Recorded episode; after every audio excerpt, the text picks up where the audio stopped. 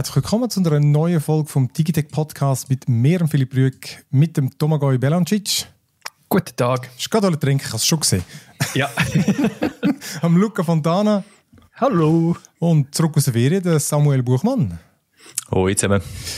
Ja, dann äh, wieder zu einer grossen Runde und äh, ich hoffe an einer unproblematischen. Wir haben äh, mit etwa Stunde Verspätung nehmen wir heute auf, ähm, weil wir diverse technische Probleme haben und äh, noch nicht alle gelöst. ich drücke jetzt einfach die Daumen und hoffe, es wird gut. Und sonst habe ich... Prinzip äh, Hoffnung. Ich habe das Prinzip Hoffnung und sonst gibt es einfach mehr, mehr für mich noch eine, äh, zum, zum Bearbeiten. Und wenn es trotzdem gehört, dann merkt ihr, dass ich gescheitert bin, dann tut es mir jetzt schon leid.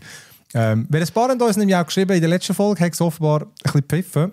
Ähm, ich, ich muss das da mal nochmal schauen, äh, was es genau war. Ich weiß es nicht, aber ja, ich versuche es, dass wir es da mal rausbringen. Ich habe vielleicht zu gute Kopfhörer. Es macht zwar auch keinen Sinn, dass ich es nicht höre, aber äh, vielleicht ist es nur auf gewissen billigen Kopfhörer, eine gewisse Frequenzding. Niemand weiß es. Audio ist eine Wissenschaft, wo, äh, ja, wäre gut, wenn wir sie auch würden verstehen. Egal. Wir reden von dem, wo wir mehr Ahnung haben und äh, das sind News über äh, diverse Sachen wie Netflix Account Sharing, dort hat der Lukas Update. Dann The Last of Us gibt es in Season 2. Amazon plant eine Tomb Raider Serie, weil eben Game-Sachen laufen ja offenbar. Außer wenn es VR ist, ähm, wie wir hier von der PSVR 2 vernehmen. Und dann gibt es äh, möglicherweise die E3 nicht mehr so lang, weil dort äh, ein paar grosse Player jetzt definitiv sich verabschiedet haben. Dann erzählt uns Samuel über seinen, seine, seinen Kampf mit dem LG OLED Flex. Und ich habe im Big Screen äh, Pokerface gesehen. Und in der Spielecke, dort äh, Dead Space, wo der Tommy und ich auch ein kurzes Angespiel gemacht haben. Dann SpongeBob Cosmic Shake und Oddballers. Dort, äh, wir haben wenig gespielt, aber viel zu sagen. Obwohl Schreckliches Spiel. Einfach nicht gut. Genau, und zum Schluss wieder besprechen wir die neueste Folge von der Last of Us, nämlich Folge 3. Ja, also komm, dann fangen wir doch an. Ähm, genau, vielleicht noch ein kurzes News-Update. Wir nehmen das ja am Mittwoch auf, darum reden wir nicht über das Samsung-Event, weil der erst am Abend ist. Und wir haben eben morgen unsere grosse Team-Feedback-Runde und das nimmt uns so in Anspruch, dass wir null Zeit haben, um irgendetwas anderes zu machen. genau. Darum wird das äh, nicht vorkommen. Ja, also komm, dann fangen wir doch an mit den News. Und äh, Luca, willst du gerade anfangen? Dort gibt es jetzt neue Details zu dem angekündigten Account-Sharing-Bann. Ja, genau, genau. Also da gibt's äh, Netflix hat ja vor einer Woche haben wir schon darüber geredet, haben wir gewusst, Netflix plant das Ende von Account Sharing per Ende März 2023. Das ist aus einem offiziellen Brief von Netflix an die Shareholder rausgegangen zum Quartalsbericht äh, 2022, zum letzten Quartal. Der amerikanische Streamingdienst hat aber dabei die Frage offen wie genau sie das wollen verhindern. Account Sharing heisst, dass ich mein Passwort mit Menschen außerhalb von meinen eigenen vier Wänden share, Freunde, Kollegen und so weiter. Also wenn du es innerhalb, zum Beispiel ja, in der Familie mit den Eltern und so sharest, das ist kein Problem, aber halt Kollegen außerhalb, das ist ein Problem. Und ein grosses Dorn im Auge von Netflix, das wird man verhindern. Wie genau, ist nie so klar gewesen. Das hat auch Netflix nie genau können kommunizieren, nämlich technisch gesehen, oder? Wie willst du können anweisen, wenn ich jetzt zum Beispiel mit meinem Handy im Zug hocke und Netflix schaue, dass ich jetzt tatsächlich ich bin, wo einfach mein Accounting woanders benutzt, das ist ja nicht verboten und nicht irgendein Kollege, oder? Das ist immer ein bisschen so die Frage gewesen. Jetzt hat es neue Details gegeben, zumindest auf der englischen Homepage von Netflix, in der FAQ, also ähm, es ist als Frequent uh, asked, asked questions. Ja. Frequently asked ja. questions, ja. Ah, krass. ähm, dort hat es neue Details gegeben und eine zentrale Rolle wird dabei das eigene WLAN oder LAN spielen, nämlich es ist so, so eine Art Prüfstelle. Neu werden nämlich alle Geräte, also man muss man mit allen Geräten innerhalb vom eigenen Account regelmäßig im eigenen WLAN oder LAN Netflix schauen. Dann tut nämlich Netflix registrieren, aha, das ist äh, das Gerät, das zum Account gehört, dann ist gut. Sobald du 31 Tage lang ein Gerät nicht mehr benutzt hast in deinem WLAN oder LAN, sagt Netflix, das ist ein fremdes Ding, das ist ein Fremdkörper, den will ich nicht mehr. Und dann wirst du ausgesperrt, dann, also dann wirst du nicht, dann wird einfach das Gerät selber, ja, dann wird das Gerät selber einfach ausgesperrt. so wie es halt ist, oder? Netflix greift da hart durch. Tönt jetzt eigentlich relativ einfach, beziehungsweise es tönt auch so, als ob man es relativ einfach könnte umgehen, weil du sagst, ja, dann gehe ich halt einmal im Monat zum Kollegen heim, log mich schnell mit meinem Netflix dort ein, tu ein bisschen etwas streamen und gut ist. Ja, solange du das mit dem Handy machst, mit dem Fernseher wird es dann aber ein bisschen schwieriger. Easy. so, so alle Monate latschst du dein Auto, fährst zum Kollegen. genau, genau. Oder? Also, da, da hat natürlich Netflix schon äh, gesehen, warum sie das so machen. Etwas, was eigentlich ja, tatsächlich technisch relativ einfach tönt, aber dann äh, in der Praxis für viele, die Account-Sharing machen, tatsächlich zum Problem wird.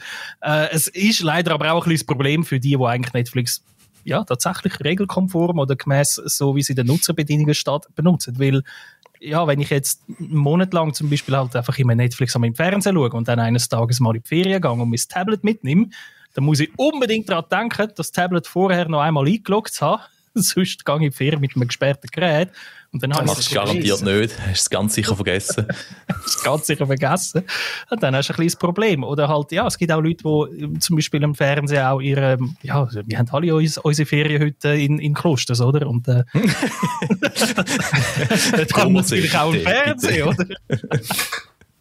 und, und, und so weiter, oder? Was machst du, wenn du tatsächlich einfach deinen Netflix-Account regelmäßig an verschiedene Orte benutzt, aber ja, das sind halt nicht dann äh, dein heimische WLAN, oder? Dann hast du ein Problem mit dem, mit, der Regelung, obwohl du eigentlich nichts Verbotenes machst und so weiter, oder? Es gibt ganz viel so Stolperfallen und Netflix selber gibt im in diesen Fag auch nicht wirklich viele Informationen, wie du dann mal, wenn du mal ein gesperrtes Gerät hast, wie du die Sperre kannst auflösen. Also ich nehme mal an, das naheliegendste ist, du logst dich dann halt wieder in deinem heimischen LAN ein, aber ja, bis jetzt weiß man es halt einfach auch noch nicht. Also Netflix gibt dazu noch keine Antwort. Sie sagen nur, ähm, ja, wenn du willst, eben auf Reisen gehen dann kannst du eine Art wie einen temporären Code anfordern, wo das Gerät sieben Tage lang freischalten für Netflix. Also zum Beispiel, wenn du eben ähm, in ein Hotel bist, in ein Hotel in der Sommerferien bist und, und dort dann der Fernseher willst, dich dort einloggen. Der Fernseher ist ja noch nie daheim bei dir in deinem WLAN gewesen, darum mm. ist das ein Fremdkörper, oder? In dem Moment kann ich sieben Tage lang wie so einen Code bekommen, aber ja, wenn du zwei Wochen in der Ferien bist, boah, Pech. Pech, ja. Und so weiter. Also es ist wirklich wie so nicht zu Ende denkt, habe ich das Gefühl. Es ist wie einfach immer noch nicht, noch nicht rund, die ganze Sache. Oder eben, ähm, mm. ja, also. Also ja, es, es klingt so ein bisschen als, als das kleinste Übel, oder? Aber also was halt mühsam ist, ist, dass du wirklich musst jedes Mal noch Netflix ja aufmachen, die App. Und weißt du, wenn jetzt irgendwie das einfach so im Hintergrund will laufen, wenn mhm. du dein Handy im, im WLAN hast und so, dann vergiss es ja nicht. Aber du musst wirklich die App aufmachen. Das wird natürlich mhm. super mühsam und das vergisst du ganz sicher, weil ich weiß genau bei mir.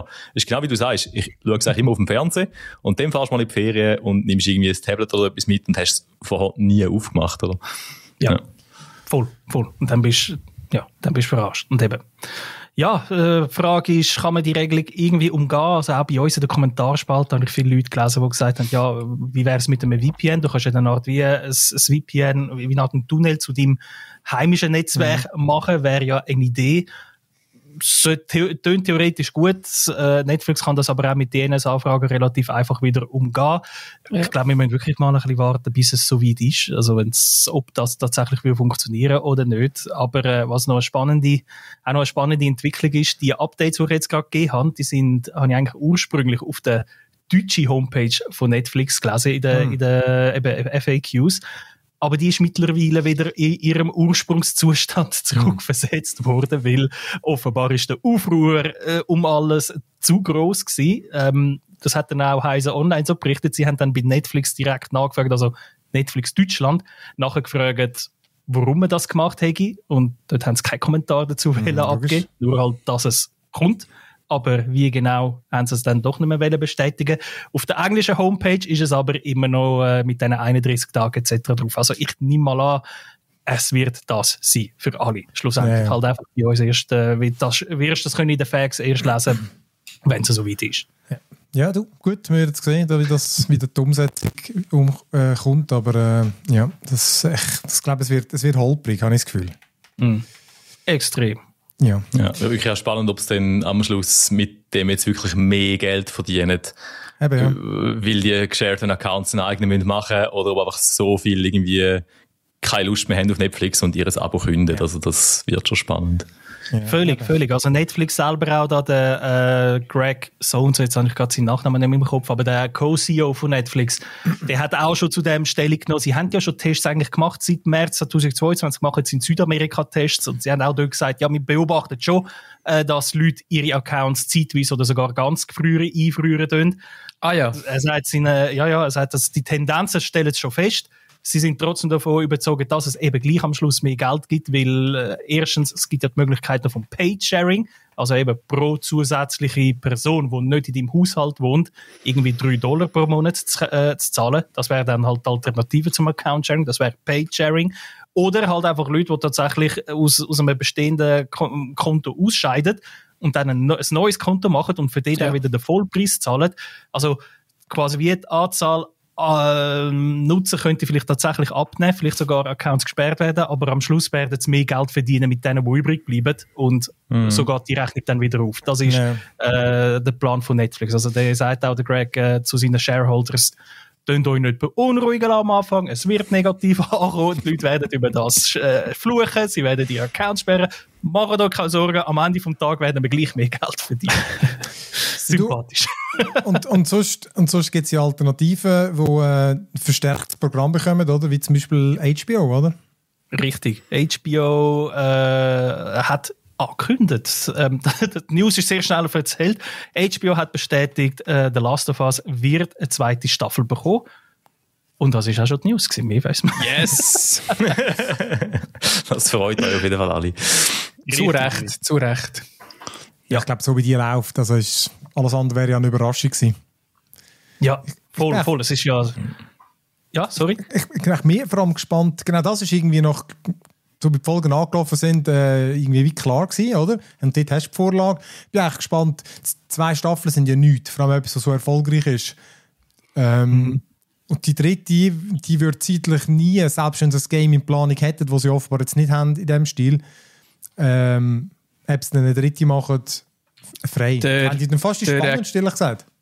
Craig Mason hat gesagt, dass das zweite Spiel äh, genug Stoff bietet für mehrere Staffeln. Mhm. Hat er schon verlauten Das heisst, wahrscheinlich wird man das können ein bisschen in die, in die Länge ziehen und warten, bis das dritte Game draussen ist und dann mit der Produktion vom, vom dritten, vor dritten Adaption anfangen, sozusagen. Mhm. Aber ich habe das Gefühl, die, die, das zweite Spiel ist ja locker, sage ich mal, 10 Stunden länger oder vielleicht je nachdem, wie man das Spiel doppelt so lang wie das erste Spiel. Ähm, darum habe ich schon das Gefühl, dass das easy Platz bietet für, für, äh, für mehrere Staffeln, beziehungsweise wahrscheinlich zwei Staffeln werden es dann, dann werden. Könntest du die, ja klar, erzählst noch die Geschichte nicht fertig. Genau. Aber ja, mhm. ja gut. Ja, ja, nein, stimmt schon. Und für sich kannst du ja Serien auch mit Cliffhangers enden. Hat man ja früher sehr hey, gemacht. Bei The Last of Us habe ich wieder gemerkt, wie geil das es eigentlich ist, äh, kein Binge-Watching zu machen, sondern Woche für Woche auf eine Episode zu warten. Ich finde, also ich, ich glaube, es hätte nicht den gleichen Impact gehabt, wie jetzt, wo Episode mhm. für Episode rauskommt und du hast wirklich jeden jede Woche am Sonntag, am Montag, Dienstag ist die Diskussion im Internet. Wirklich ja. jeder redet ja. irgendwie drüber und du redest mit den Kollegen drüber. Alle reden über das Gleiche. Es hat nicht irgendjemand fünf Episoden gesehen und der andere nur eine Episode. Es ist wirklich so ein Watercooler-Moment, oder, wo man sagt, dass alle über das Gleiche reden. Ähm, und ich habe das Gefühl, das tut so eine Serie mega gut, dass die nicht einfach auf alles, einiges auf alles rauskommt, sondern wirklich Woche für Woche. Und das wäre zum Beispiel etwas, wenn, wenn wir vorhin gerade über Netflix geredet haben, wie sie mehr Geld könnten verdienen. Das wäre mhm. doch auch irgendwie etwas, was Netflix machen könnte, machen nicht. Das haben sie sich auch schon mal überlegt, ob sie ihr ja. Modell da umstellen oder? Ich glaube, die können, voll, voll. Das hast du auch schon gesagt, Luca, die können einfach nicht mehr zurück. Das ist einfach, die Leute haben sich daran gewöhnt und mega viele finden es mhm. scheiße, das künstlich in die Länge ziehen. Und ich glaube, das ist das. Die würden, die würden nur so gerne, die würden das sofort machen, weil es schon für alle Seiten besser, oder? Das Zeug geht länger äh, und sie bräuchten weniger Content, weil sie es nicht immer verbraten in einem Tag. Eh. Würden es ja. machen, wenn sie es könnten. Voll, voll. Also es, es ist tatsächlich mal im, äh, es, äh, tatsächlich ein Gerücht umgegangen, dass Netflix über das nachdenkt, über das Ende von Binge-Watching, was krass ist, weil es genau das ist, was Netflix groß gemacht hat und was überhaupt die ganze Streaming-Industrie, glaube mega befeuert hat, weil Netflix, ja. wo es noch die anderen gegeben hat, wo sie noch alleine sind, ist das wirklich so einer der grossen Verkaufspunkte gewesen, warum Streaming geil ist. Du kannst ganze Staffel auf einem Touch schauen und das ist einfach neu und super gewesen und mittlerweile, ich bin voll bei dir, Domi, also ich, ich lieb's, ich, ich bin froh, gibt's andere Streaming-Dienste, die das nicht machen, wo du wirklich eine, Staffel von einer Serie so über Wochen hinweg zelebrierst und immer zwischen den äh, Releases von der Episode wieder darüber diskutierst, wie es die war, bewertest, was heisst, was es kommt. Ich, ich finde, mhm. mega oft gewinnt eine Serie durch das, als wenn es einfach äh, ja, im Touch draussen ist. Oder? Das, das, ich finde das für Leute mega ein Effekt, aber ja, stimmt schon. Es ist halt das, was Netflix groß gemacht hat. Das wäre eine krasse Änderung für Netflix, aber es würde helfen, weil das, das Problem, das Netflix im Moment hat, ist genau immer mehr Quantität, immer weniger Qualität. Ich habe die Streaming-Highlights für den Februar heute veröffentlicht. Ich habe Mühe gehabt, etwas aus dem Netflix-Katalog zu finden, weil es hat nur Schrott in der Also wirklich so wow, was soll ich rausnehmen? Irgendwann mal an irgendetwas, also gefühlt irgendetwas genommen, damit ich Netflix drin habe. Ich kann nicht Streaming-Highlights ohne Netflix bringen, aber genau das ist wirklich ein das Problem im Moment. Gut, wenn es nicht gibt. Ja, ja gut, ich habe schon dann etwas genommen, wo ich gefunden habe, mal, das taugt schon, aber es ist lang gegangen, also ich habe müssen viel suchen und nicht, weil Netflix nichts rausbringt, im Gegenteil. Es hat jeden Monat einen Haufen mhm. neue Content auf Netflix, aber eben so viel Schrott so viel Scheiß drunter. Im Moment so meine heimlichen Favoriten sind Sky, halt eben auch wegen dem HBO-Content und so weiter und Apple TV Plus, muss ich sagen. Apple TV mhm. Plus ist auch Quantität nicht vergleichbar, nicht annähernd vergleichbar mit den anderen, aber fast alle Serien, die ich bis jetzt gesehen habe auf Apple TV Plus, sind wirklich, wirklich gut. Severance mhm. zuletzt zum Beispiel. Wow, so. Ah, die ist super gesehen. Ja. ja, wow. Die ist sehr, sehr geil. Ja. So ja, Zeugs. Und Gibt es im Moment auf Netflix so etwas in, in dem in dieser Kategorie wie The Last of Us, Severance und so weiter, oder? Also, das ist halt auch immer eine Geschmackssache irgendwo, oder? Also, weißt, natürlich, das stimmt. Gibt's, es, vermutlich gibt es schon. Es gibt so viel. Es gibt so viel Inhalt. Das ist auch fremdsprachig ja. und so. Aber, mhm. aber so, so ja, die Serie, die Aktuelles. Nein, so, ja, der, ja, Stranger Things ist ihr das andere, weißt du, Popcorn, nein, weißt du, aber von der Größe. Schon lange her. Ja, ja, ja, ja, klar, ja, sicher, sicher, ja. Das war halt letzten Sommer, mhm. gewesen, ja. Ja. Voll. Ja gut, und sonst bei Amazon, oder? Da gibt es auch wieder den nächsten Grund zum Schauen. Richtig, Amazon hat äh, die Verfilmungsrechte von Tomb Raider gekauft für ein sage und schreiben 600 Millionen US-Dollar. Also das ist kein, das ist, das ist im Moment noch, sagen wir mal, Gerüchteküche der Preis. Das, das, das ist nicht bestätigt irgendwo, aber man sagt, das sind 600 Millionen US-Dollar, was eine wahnsinnige Summe ist, wenn du vergleichst, wie viel äh, Amazon für die Herr der Ringe-Recht gezahlt hat, nämlich 715 Millionen US-Dollar. Hm. Also, und das ist damals schon ein riesen Hammer gewesen. Schon damals haben die gesagt, so, fuck, man, 715 Millionen US-Dollar nur für die Verfilmungsrechte. Nicht, nicht, null Produktionskosten und so ist da drin. Nur die Rechte, oder? Und jetzt aber Tomb Raider. Aber Herr der Ringe ist ja gleich ein bisschen, also weißt du, ist ja ein bisschen eine größere ja, Franchise. Das meine ich ja. Also wie Tomb Raider ist so. Ja, Darum ja, ist, ist schon nett, aber jetzt. Also das, das finde ich auch. Ich verstehe das gar nicht. Tomb Raider, äh, das Recht, was ich gekauft habe, ist aber nicht inklusive Games und allem, was dazugehört. Also nicht nur äh, ah, okay, okay, okay. Das ist alles, ah, gut, das ganze okay. Package, was ich okay, Okay, das macht Sinn. Aber gleich, es ist, ist viel. Ja, gut, gut ergänzt ist das, weil das habe ich nämlich habe ich überlesen. Das, das wäre nämlich wirklich so. Komplett absurd sonst. Ja, okay, okay. Zusammen gut, aber, mit der Gaming. Aber die Game, ja, also ich glaube, es ist immer noch Premium-Preis. Ich meine, die Filme sind auch damals oder, okay gelaufen. Die Marke ist einfach auch längst nicht mehr, was sie mal war. Die letzten Games haben, haben die alle ein bisschen enttäuscht äh, mhm. verkaufstechnisch und ja, spielerisch Darum auch. hat ja ursprünglich oder Square Enix die Marke verkauft ja. an Embracer für 300 Millionen und jetzt hat es Embracer irgendwie geschafft, das zu verdoppeln und Amazon für 600 Millionen zu verkaufen. Geschäftlich machen, das ist krass. Ey.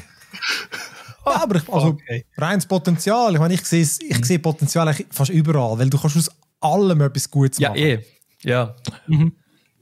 Und ja. so, ein bisschen, ja, so ein Indiana Jones als Serie, oder eben das ist ja mal, schlussendlich ist das mal das Vorbild gewesen, oder? Einfach eine weibliche Indiana Jones. Ja, eh, wenn das gut gemacht ist, eine Abenteuerserie, ja, eh, gib mir das, wenn die not? Ja, voll. Und sie haben ja als äh, Schreiberin, als Drehbuchautorin für die Sorry, meine Katze macht gerade ein bisschen seicht auf, hast du das gehört?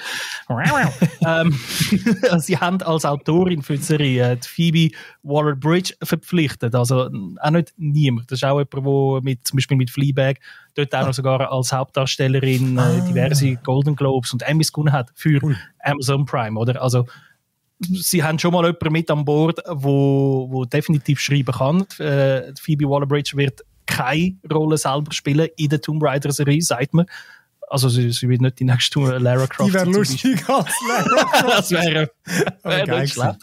Aber ja, also eine talentierte Autorin hat man schon mal an Bord. Ähm, mal schauen, ja, ob das, das, dürfte der Serie de- definitiv helfen, auf jeden Fall. Cool. Also, mal schauen, wenn ich kommt. Dann, ja, gehen wir, äh, mache ich weiter oder bleiben gerade bei Games und da geht es um die PSVR 2. Die sollte ja, ich habe das nicht mal im Kopf, aber im, im Februar, ziemlich gleich, sollte es kommen, Mitte, 22. Februar. 22. Februar. Und äh, ja, jetzt ist da durchgesickert, dass die, äh, die Erwartungen da vielleicht, oder, oder von den Kunden doch nicht so hoch ist, wie man gehofft hat bei Sony, oder Rami? Ja, angeblich. Aber es hat sich dann herausgestellt, dass das vielleicht doch nicht wahr ist, das Gerücht. Äh, also das Gerücht besagt, das kommt äh, von Bloomberg, also eigentlich eine reputable Quelle. Und die haben berichtet, dass die Vorbestellungen nicht so gut laufen, wie sich Sony das erhofft hätte. Und sie sagen, dass sie für das Launch-Quartal sie ursprünglich 2 Millionen PSVR 2 Headsets ausliefern, ausliefern und das ist jetzt um die Hälfte gekürzt worden, die Prognose. Und dementsprechend ist die Produktion auch runtergefahren worden, äh, dass man dieser neuen Prognose entspricht. Und auch die Prognose bis März, 4, März 2024 ist anscheinend abgesetzt worden auf insgesamt 1,5 Millionen Einheiten von der PSVR 2 Brille.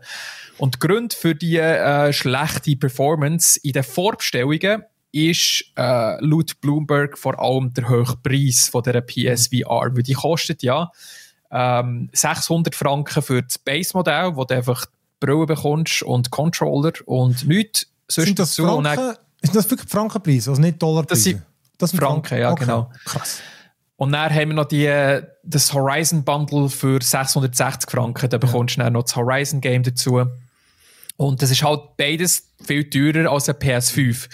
Äh, Das heisst, du kaufst dir einen Hardware-Zusatz für die PS5, der teurer als PS5 ist. Das ist eine absurde Situation eigentlich. Obwohl eben die Hardware ist super. Also das, was sie verbaut haben, dann wirklich top-notch, vor allem im Vergleich zur letzten PSVR, wo ja dann, wo sie ist rausgekommen, schon technisch sehr veraltet ist gewesen. Aber die sieht so aus, als ob sie könnte mithalten mit, mit den wirklich Hightech-VR-Brillen, die jetzt schon Sogar, draussen sind. sogar ein bisschen besser eigentlich. Also, Genau, je nachdem, Kabel- in welchem Bereich das man schaut, ja. Kabel das einzige halt, Kabel, es ist kabelbunden, das ist der einzige Nachteil von. aber sonst ja, hat sie rein Für sie der, wahrscheinlich leichter, oder? Dafür. Also, Ja, ich glaube, leichter, Eye-Tracking, höhere Auflösung und so. Also, da könnte gut sein, dass die technisch dann irgendwie die beste ist auf dem Markt. Das wäre gut möglich. Ja, und vor allem, eben, weil es auf der PS5 ist und nur auf der PS5 all die optimierten Spiele, die nachher halt wirklich in diesem Ökosystem werden laufen, kann ich mir vorstellen, dass sie da schon recht geiles Zeug rauszaubern aus dem. Sie müssten sie einfach für PC direkt zugänglich machen. Aber sie sind, ich glaube, da machen sie es nicht, einfach am Anfang. Weil es einfach, irgendwie muss es noch, das muss Playstation und so sein. Aber ich glaube, das ist Ja, völlig genau. unnötig. Ich glaube, die könnten es problemlos für PC, hätten nochmal eine Million on top oder wie viel auch immer und es würde eine, kein Mensch würde weniger eine Playstation kaufen. Vielleicht mit der Aber, Zeit werden sie es auftun, aber wahrscheinlich, ja, wie, wie du richtig sagst, so ein bisschen ähnliche Strategie wie mit den Games. Oder zuerst auf der Playstation exklusiv, exklusiv rausbringen und dann mit der Zeit auch für PC verfügbar machen.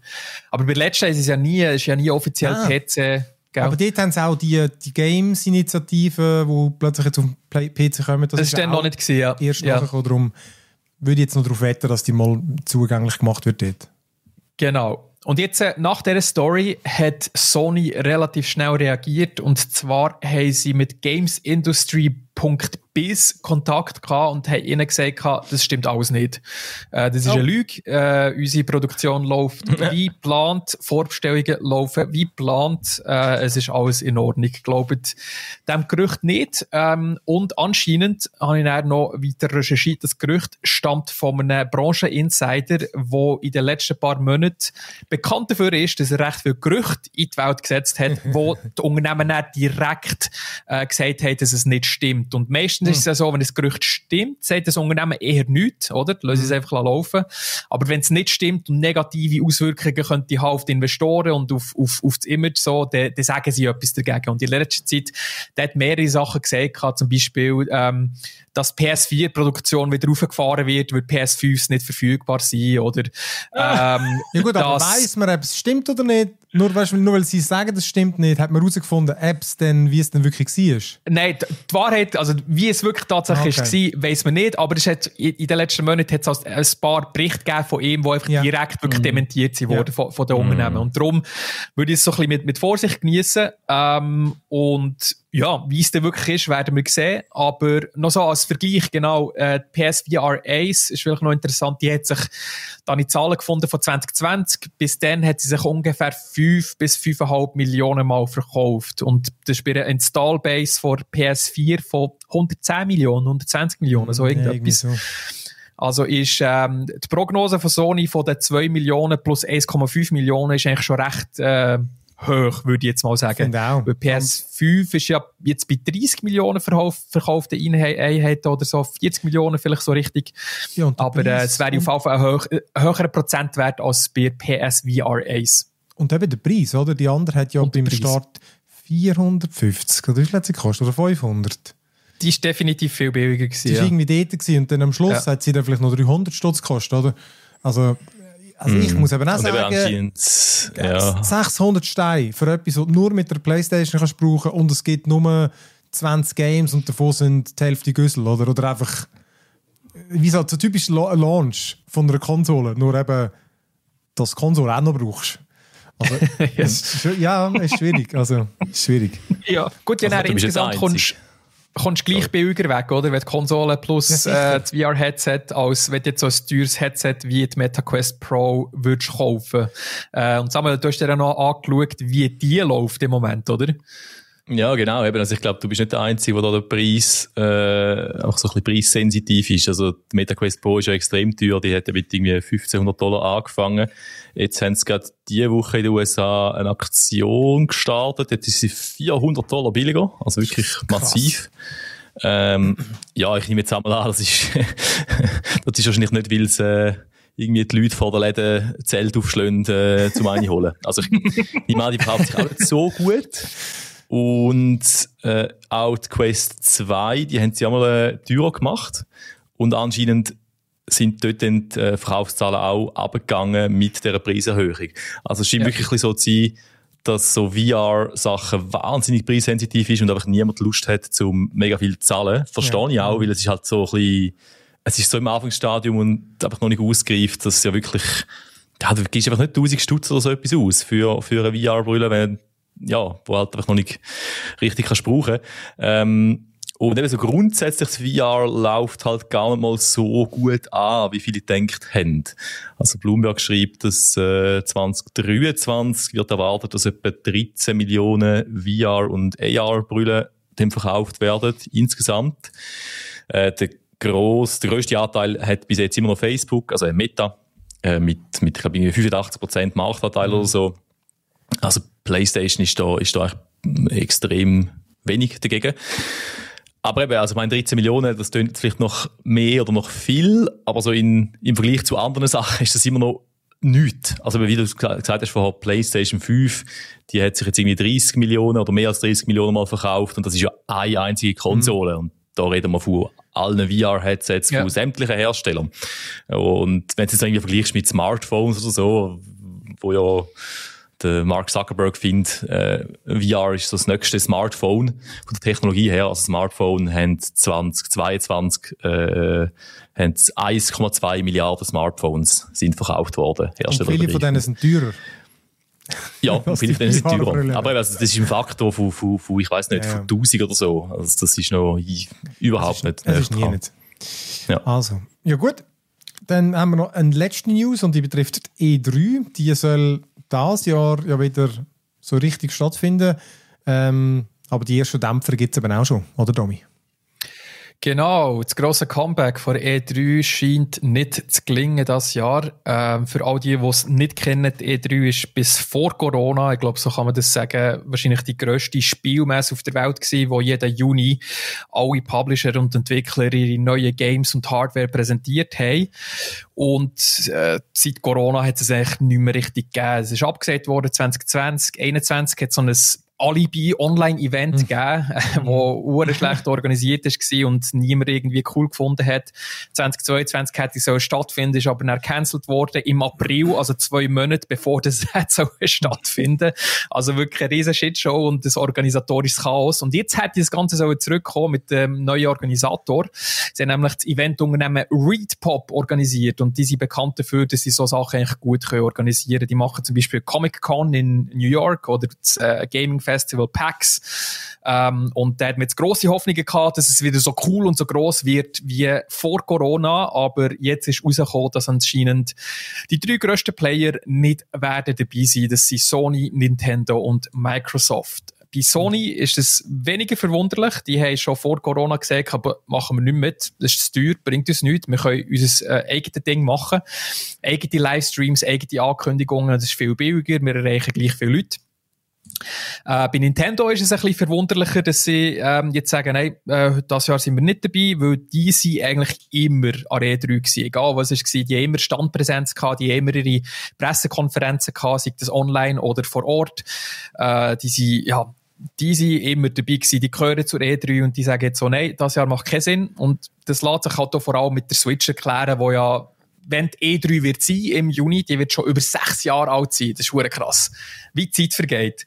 Ähm, und die ist langsam am Ende von ihrem Lebenszyklus. Äh, wir haben, Anfangsjahr haben wir doch noch gewettet gehabt, beziehungsweise meine Prediction war, dass wir das Jahr noch nichts von einem Switch-Nachfolger werden hören und zu dem stehe ich immer noch. Äh, und darum in dieser Situation ist Nintendo jetzt, sie wollen nichts Neues kommunizieren zu einem Nachfolger und für die Switch selber kommen keine neuen Games mehr raus. Also außer äh, The Legend of Zelda, Breath of the Wild, wo ja im Mai rauskommt und dann noch Pikmin 4, wo irgendwann 2023 wird rauskommen, hat Nintendo für das Jahr keine grössere Games mehr in der Pipeline.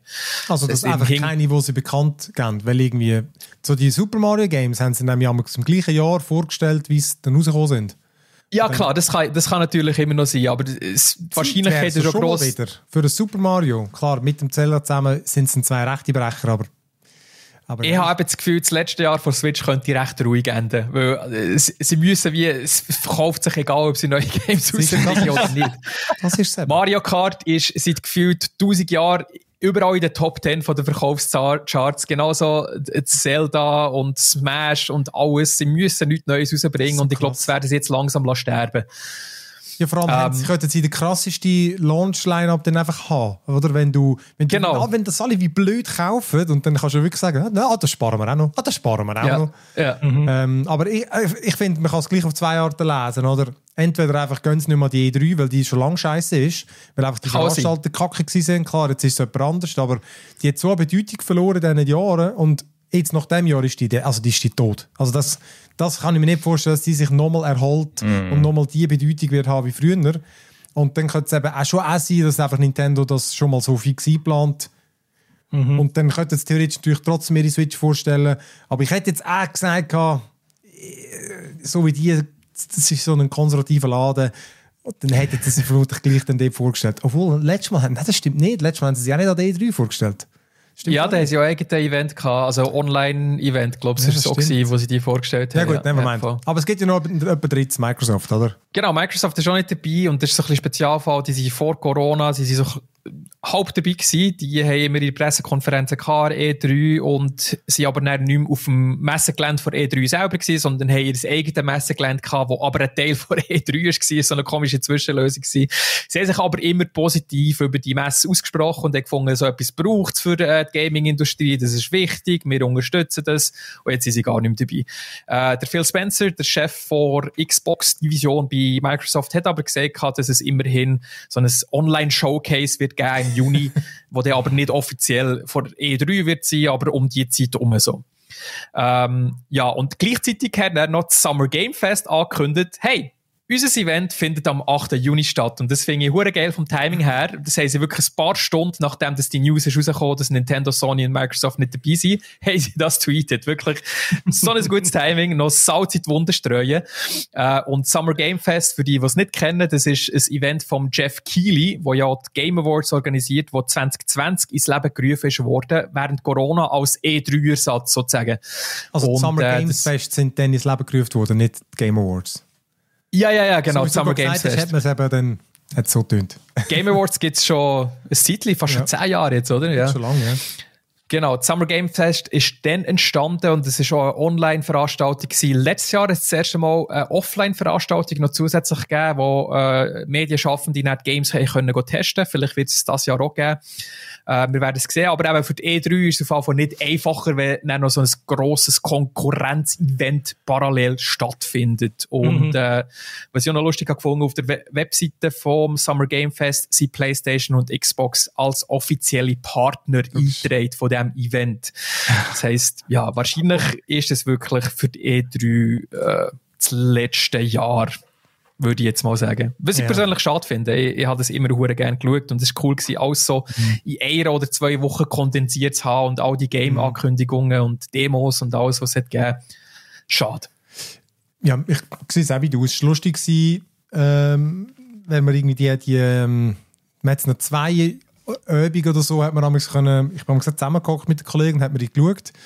Mhm. Mittlerweile geht es zeitlich auch fast nicht mehr, aber das habe ich immer witzig gefunden jetzt ist auf eine Art geil, es gibt wie mehr Sachen. Also weißt, ich finde, es hätte dann auch Platz gegeben für so mittelgroße Publisher, die auch das ihre Streams ja. zeigen. Aber andererseits ist es viel Fangs. Also im Fall, es gibt viele so Streams, wo plötzlich kommt wieder einer, dann findest du, das stimmt, von dem Publisher oder irgendeine Firma habe ich auch schon mal gehört, oder? Und, und dann haben dann aber geile Sachen. Also es ist wie so, und es gibt ja die von ähm, nicht kinda funny, aber es, es gibt nochmal welche, die auch ihre eigenen Indie- ja, ja, voll Indie-Showcases und ja.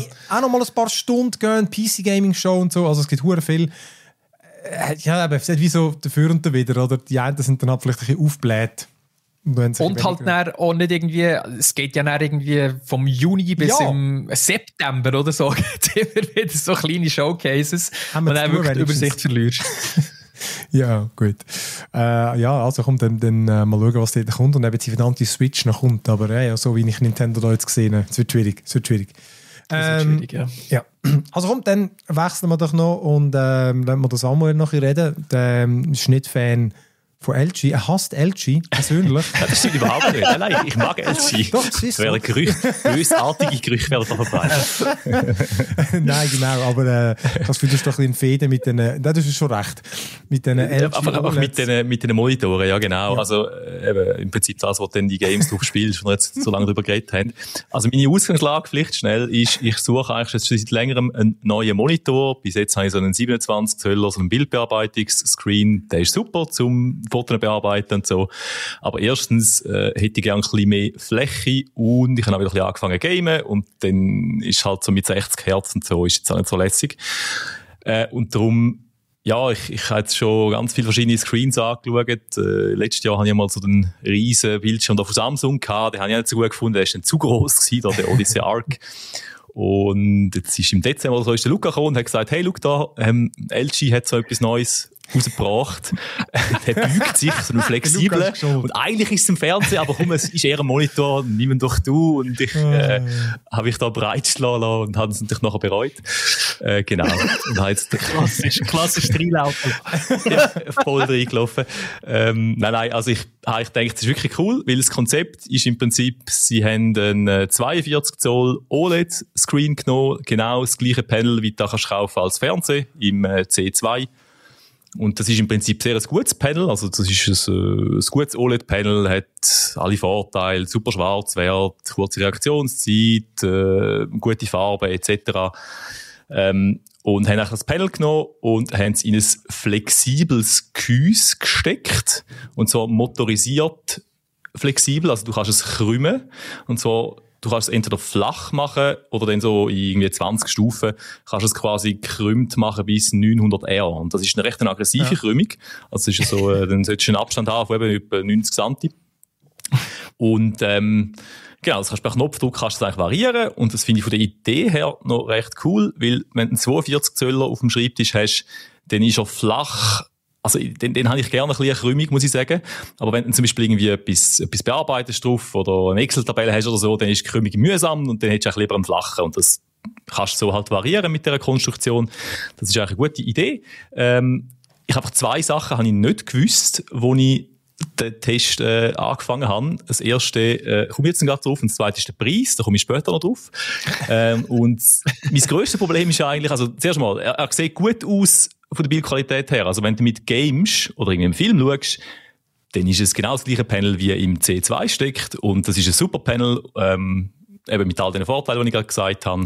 Also wenn du jetzt einfach nur zum Game würdest kaufen, wäre das an sich okay. So. Jetzt, ich brauche das aber halt nicht nur zum Gamen, sondern ich arbeite ja im Homeoffice und, äh, habe ganz viele irgendwie Webseiten offen oder mal, keine Ahnung, Textprogramme etc.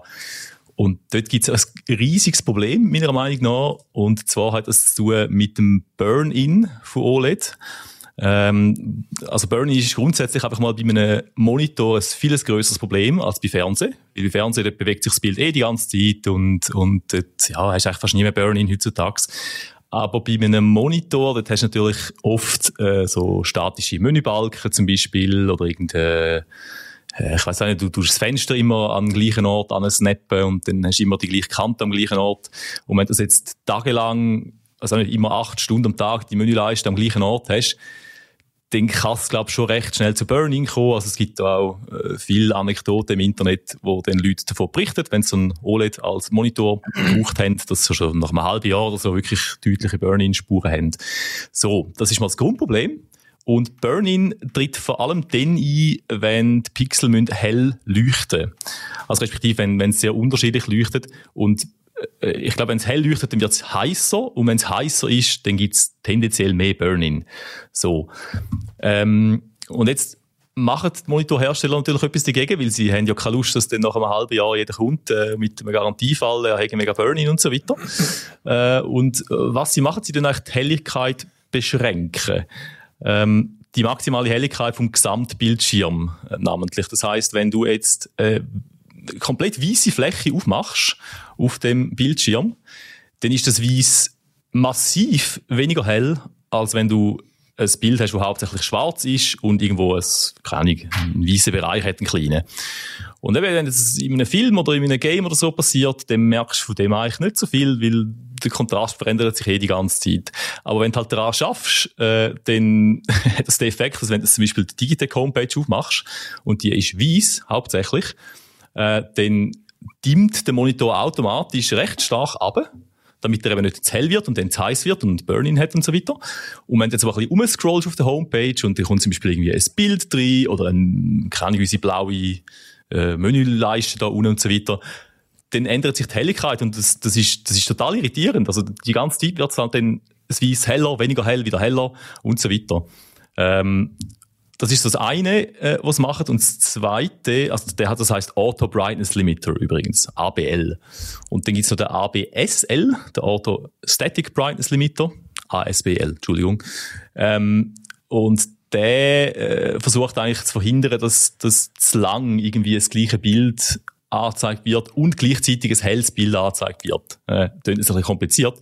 Im Prinzip macht es einfach das, wenn du etwas offen hast und sich das Bild eigentlich nicht bewegt oder fast nicht bewegt, dann nach etwa einer Minute oder so etwas fängt das Bild progressiv an dunkler werden. Also der dimmt dann immer mehr ab und du merkst es gar nicht so recht, weil es passiert sehr subtil und langsam.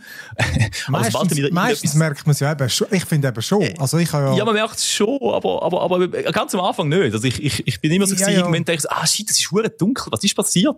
Und dann, ah ja genau. Und dann machst du irgendetwas, oder ziehst das Fenster rum oder machst eine Menüleiste auf oder irgend so etwas und dann macht es puff und es ist wieder normale Helligkeit. Und das ist, halt das, ist das, was mich am meisten nervt nervt. Ja, genau. Ich, ich habe ja auch eine OLED. Die, genau, genau, ich habe beide die, OLED. Die grossen weißen Flächen, dass die dunkler sind, die, die finde ich nicht so schlimm, aber dass es mhm. dunkler wird, ja. wenn du an einem Text dran bist, das bringt mich mhm. zur Weissglut. Das ist wirklich... Ja. ja. Ähm, aber ich habe es bei mir können lösen, ich habe einfach äh, ähm, äh, bei Steam habe ich Dings abgeladen, wie heisst das Zeug? Äh, Wallpaper Engine. Und jetzt habe ich so einen Hintergrund.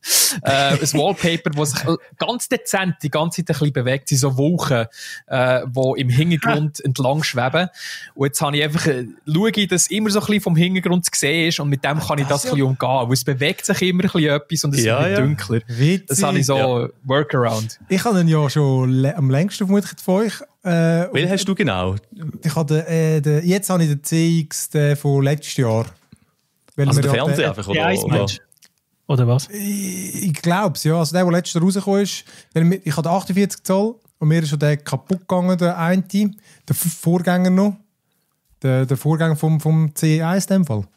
Also, Also letztes Jahr ist der C2 rausgekommen, 2022. Vorletztes Jahr der C1, 2021. Fuck, jetzt und weiss ich's nicht mehr. 2020 ist der C2. Einfach der, der auch Also den Gaming-Mode, das, das neue Menü dann hatte und so. Ja, das ist, glaube ich, C2. Also, und der Domi hat ja, du hast ja, glaube ich, den Ultra Gear, gell? Du hast wirklich den Monitor. Ultra Gear, ja genau. Der ist Wo wirklich ein auch als spezieller. Gaming-Monitor ist. Und Genau. genau, da habe ich auch gedacht, dass sie die Ja. Probleme nicht werden haben, aber die sind Ja, genau gleich da wie bei den Fernsehen. Ja, das ist auch dumm, finde ich auch. Ich habe mich natürlich jetzt daran gewöhnt, wie jetzt auch, während dem Podcast. Ich tue ständig, äh, wird es dunkler, dann tue ich ab und zu das, äh, das, äh, das, äh, Ja. das Notion-File bewegen, wird es wieder hell. Weil ich finde es, genau, was mich am meisten nervt, ist beim Schreiben, weil es ist einfach unangenehm für die Augen, wenn es so dunkel ist. Ja, Es müsste nicht mehr Ja. voll brennen, aber es ist wirklich beim Schreiben, dann ist es so, ah, jetzt muss ich es kurz bewegen und dann, ah, so schön hell wieder. Ja. Und vor allem ist ja OLED, OLED sowieso jetzt nicht die hellste Panel-Technologie, oder? Also wenn du, Mhm. also kommst vielleicht irgendwie auf, also ich glaube Vollbild kommst du vielleicht auf äh, 150 Nits, hätte ich gesagt. Aber da wird Irgendwo locker- zwischen 150 und 200. Das dich in dem nicht. Fall. Genau. Mich schon. Also ich, ich in, in meinem hellen Zimmer ist mir schon zu wenig am Tag. Also wenn es wirklich, wenn draußen die Sonne scheint, sie scheint nicht mal rein, aber einfach nur indirektes Licht, ist mir zu dunkel zum Arbeiten. Und eben wenn es noch anfängt ist das ist absolut No-Go. Klar, es gibt so Workarounds und so weiter, ähm, wo man so halbwegs kann verkraften kann. Vor allem wenn, wenn das auch irgendwie, wenn es einfach am wichtigsten ist, zum Beispiel, dass es bei Games gut aussieht, dann, dann kann ich das noch irgendwie so verstehen. Jetzt, das Problem ist aber einfach, das kann ich für einen Bildschirm bis, ich weiß auch nicht, 1000 Franken oder so, könnte ich jetzt das noch irgendwie äh, verkraften und sagen, ja gut, dafür ist das Bild super und, und machen wir halt die Workarounds. Aber was ich nicht gewusst habe am Anfang, wo sie mir den Bildschirm gegeben haben, ist ein Preis und der Preis ist 3000 Franken. Also er kostet dreimal so viel wie shit. genau das gleiche Panel in der flachen Version. Also es ist völlig absurd. Also du zahlst einfach 2000 Stutz extra, einfach nur damit du kannst krümmen. Das ist so Und, Witz. und, und, also, Katastrophe. Also, ich würde wirklich, den würde ich niemandem empfehlen, kauft den ja nicht. Äh, Mhm. Wenn er wirklich ein, ein OLED wenn als Fernseher zum Gamen, dann, dann, äh, als Bildschirm zum Gamen hauptsächlich, dann kauft euch einfach entweder den normale C2, ähm, eben sind euch einfach bewusst, für Produktivitätssachen äh, gibt's die Brightness Limiter Geschichten und das ist ein bisschen mühsam, aber das Bild ist zum Gamen wirklich gut und der Preis ist auch okay. Oder ähm, jetzt kommen halt die QD OLEDs langsam ein bisschen mehr. Es gibt ja da von, von Alienware gibt's schon recht lang einen. Das ist so ein bisschen, ich glaube zum Gaming ist das auch so unisono der beste Monitor, sagt man so, da der AW3423 DWF was für ein Name. Ähm, und wahrscheinlich kommen jetzt immer mehr so ein bisschen mit dem, mit dem Panel. Also LG hat, äh, nein, Quatsch, Samsung hat da schon ein, ich glaube, 49 Zöller, wenn es mir recht ist, mit QD OLED, äh, angekündigt, wo jetzt Aber irgendwie so kommt, der Sommer. Das, ist super, das ist aber ein super ultraweit, glaube ich, oder? Nein, also der, ja, der grosse dann schon, genau. Der, vier, der, der, Alienware und auch der G8, der jetzt von Samsung kommt, das sind beides einfach ultra-wide, also eben 21 zu 9, das finde ich echt noch ein gutes Format, aber ist halt nur, in Anführungszeichen, 34 Zoll. Und da haben wir ja äh, vor ein paar Folgen schon mal schnell drüber geredet, du hast dann halt die anderen Probleme mit QD OLED, mit dem äh, Color Fringing, wegen den, äh, wegen dem neuen Subpixel-Muster. Also das ist jetzt auch nicht so die, das Allheil- Allheilmittel. Aber gleich, ich, ich teste, als nächstes teste ich so einen. Also ich, ich will den Samsung G8 eigentlich, der steht jetzt auf der Liste und ich will mal schauen, wie das QD OLED so ist, ob das mit dem Text-Fringing wirklich so nervig ist oder nicht und ob das wirklich heller ist etc. Da, ja, das ist so meine nächste Hoffnung. Oder eben, gut, ich- ich freue mich auf die halt Tests. Ja. Ja, ja. Dann kann ich vielleicht hoffe, upgraden. ich, ich hoffe, ich muss nicht wieder irgendwie einen Verriss schreiben. ich kann es langsam sehen. Nein, ähm, oder halt eben, nehmen den Mini-LED, dann, dann ist zwar der Kontrast, der Schwarzwert ist nicht so gut, aber dafür kann halt das ganze Panel wirklich voll leuchten und muss sich nicht irgendwie abdimmen oder ich weiß nicht was. Und billiger sind die Varianten erst noch alle. Also 3000 Franken für das Ding. No way. Ich kann nie mehr zurück. no von, von schwarz-schwarz kann ich nie mehr weg. Das muss ich behalten. Ja, ja, das verstehe Aber, ich äh, schon. ich hätte auch ja. gerne weiß-weiß. Von dem her, vielleicht kann ich das irgendwann Äh, machen. äh, genau, oder? ich mag jetzt wieder nicht beides. Also ich, ich, meine Suche äh, setzt sich fort. Sehr gut. Dann sind wir gespannt auf deine, wie deine Odyssee weitergeht. Ähm, Genau. Also übrigens, der, der Test ist, ist online übrigens, könnt ihr noch Genau. genau. lesen und so weiter, ist bei uns auf der Digitec Homepage. verlinke ich, verlinke ich in den Show Notes dann auch noch. Genau, aber kommt dann unsere Odyssee geht auch weiter. Wir wandern in den Big Screen, wo äh, ich jetzt äh, wieder mal ein, etwas zu erzählen geschaut habe. Ich habe erst eine Folge gesehen, aber ich finde, ich muss gleich schon ähm, euch davon äh, erzählen, dass ihr das auch schauen oder ich werde sicher weiter schauen, nämlich Pokerface. Pokerface. Ähm, da spielt die, die, ähm, die meisten, oder ich, äh, nein, viele kennen sie von Orange is the New Black. Ich kenne sie von äh, Russian Girl, der Netflix-Serie. Ah, habe ich auch geschaut, ja. Der, Natascha Lyon, glaube ich, ist, äh, ist das sie, ja, richtig. Und äh, in dieser Serie geht es darum, spielt sie so einem Casino, sie arbeitet dort äh, als, äh, ja, einfach so ein Low-Level-Job dort. Und ja, dann passiert äh, irgendwie ein, ein Mord in dem in dem Casino, wo sie dann irgendwie drin verwickelt wird. Das ist eigentlich lustig, wenn man echt jetzt gar nicht so viel darüber weiß. So der Clou an dem Ganzen, speziell an der Serie ist, sie hat halt so ein bisschen ihre Superkraft an und für sich. Ein bisschen cheesy, aber gibt halt eine lustige Geschichte. Sie kann Menschen mega gut lesen. Oder sie, sie weiß einfach, wenn jemand lügt. Das, das mhm. merkt sie. Praktisch 100%. Hat natürlich dann mit dem auch pokert, darum Pokerface, oder? hat mega viel Köln gemacht, bis dann eben so dem, wo das alles gehört, dort, es gibt natürlich wieder so einen, einen, der die ganze Stadt gehört, die, die all die Polizei in der Tasche hat und der hat es dann halt irgendwann, ich glaube, gemerkt, dass, wie sie das macht und hat sie sozusagen überall angeschwärzt bei den Leuten und Pokerleute reden untereinander, darum kann sie nicht mehr Poker spielen und äh, ist jetzt halt einfach, schafft jetzt einfach dort. Und mittlerweile ist der Sohn dort, wo das Casino gehört und der will sie dann halt engagieren mit ihrer Fähigkeit, um da irgendeinen anderen abzocken. Mhm. Und äh, genau, und eben nebendurch passiert dann halt irgendwie ein Mord. Und es ist sehr, was ich sehr lustig gefunden habe, ist, wenn sie amix mit, äh, mit Leuten redet, die dann irgendetwas zu verbergen haben. Ich finde, sie haben es wirklich mega gut gemacht, äh, eigentlich, dass sie wirklich vielleicht, dass sie durchkämen mit dem. Du überlegst wenn jemand wirklich weiss, dass du lügst, dann merkst du es ja, da, da kannst du ja fast nichts sagen, oder? Und ich habe mhm. mit dem wirklich geachtet, wie sie reden. Und ich habe wirklich das Gefühl, dass du weißt ja nicht genau, wie sie es denn merkt, oder? Aber sie merkt einfach, wenn du sagst, gehst irgendwie arbeiten und du sagst ja, dann merkt sie, du lügst, oder? Und sie geben dann wirklich eigentlich, äh, er, er redet dann drum herum, oder? Und es ist der, der wie heißt der, der Schauspieler, der, er, der bei der Pianist mitgespielt hat. Uh, Adrian Brody. Ja, genau. Er spielt hure gut.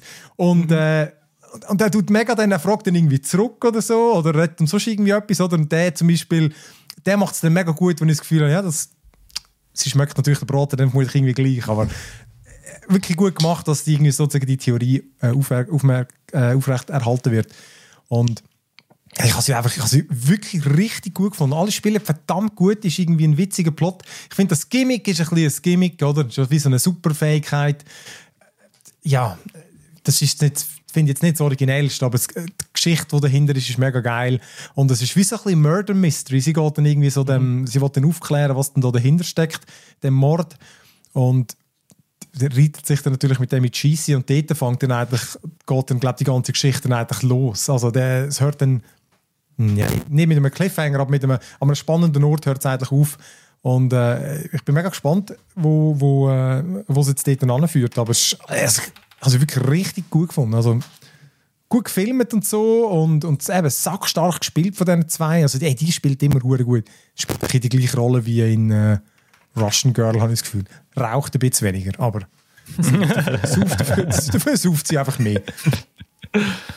Ja, äh, ich, ich habe gesehen vorher im Trailer, wo du im YouTube-Video abgespielt hast, äh, quasi der Showrunner oder zumindest die Stoffentwicklung ist von Ryan Johnson. Ja. und, der, und das ist ja der, dass es Murder Mystery ist. Ja, genau. Ja. er hat ja right, äh, der hat Knives Out gemacht, der hat äh, Glass Onion gemacht, beides. Äh, Glass Onion auf Netflix. Ja. Knives Out, weiß ich gar nicht, ob der auf Netflix ist. Ähm, Doch, ist was er. hat er gemacht? The, The Last Jedi. The Last Jedi natürlich. Looper. Looper. Mm. Stimmt. Aber ja, natürlich Knives Out ist der direkteste Vergleich. Ich habe es eigentlich aufgeschrieben. Äh, mm. Genau, weil äh, so ein bisschen... Äh, so in die Richtung geht es ja dann auch. Also darum, ich finde, man merkt es gerade, ich, ich finde es auf sehr gutem Niveau, ist äh, äh, clever geschrieben und so. Super Dialog, also wirklich, äh, ist ein Genuss zu schauen. Pokerface, aber das läuft auf Peacock, den gibt es ja noch nicht bei uns offiziell, oder? Nein, äh, im Moment läuft Peacock-Material viel auf äh, Sky. Ich habe eben noch geschaut, ich habe im, im, im äh, Watch. Nicht alles, aber wir müssen, müssen schauen. heisst's? Moment, Pokerface. Ich schaue gerade schnell auf Just Watch. Genau, Just Watch habe ich eben geschaut, hat es mir aber nicht angezeigt. Darum bin Ja, ich nicht sicher, ob es- zeigt es es tatsächlich nirgendwo an. Also das heisst, bei uns läuft Pokerface nirgends, außer du hast äh, gewisse Buchten, sag ich oder mal als- so. Gut, du kannst auch Peacock mit VPN äh, dir abonnieren, das geht schon. Äh, auch das ist möglich, genau. Ja. Das ist möglich. Knives Out noch kurz, habe ich noch mal geschaut, ist nicht mehr auf Netflix drauf. Ah. Ich habe es nämlich Ah. letztens gesucht gehabt und eben nicht gefunden und gewundert, weil Glass Onion ja drauf ist, das ist die Fortsetzung von Knives Out und die Fortsetzung von Glass Onion wird auch auf Netflix sein. Es ist jetzt alles neuerdings Netflix produziert. Darum hat es mich verwundert, dass Knives Aber Out und nicht zuerst drauf ist aber nicht Netflix Original gewesen, oder? Ja. Nein. Genau, genau. Ah, ist nicht noch, das ist, Lizenzsachen. genau, Ah. genau. Nein, Knives Out ist, äh, was ist das, ähm, am Johnson seine eigene Produktionsfirma, ich habe gerade nicht im Kopf. Aber das ist damals fürs Kino produziert worden, die Fortsetzungen dann, das Filmrecht hat Netflix dann gekauft. I see, I see. Ja gut.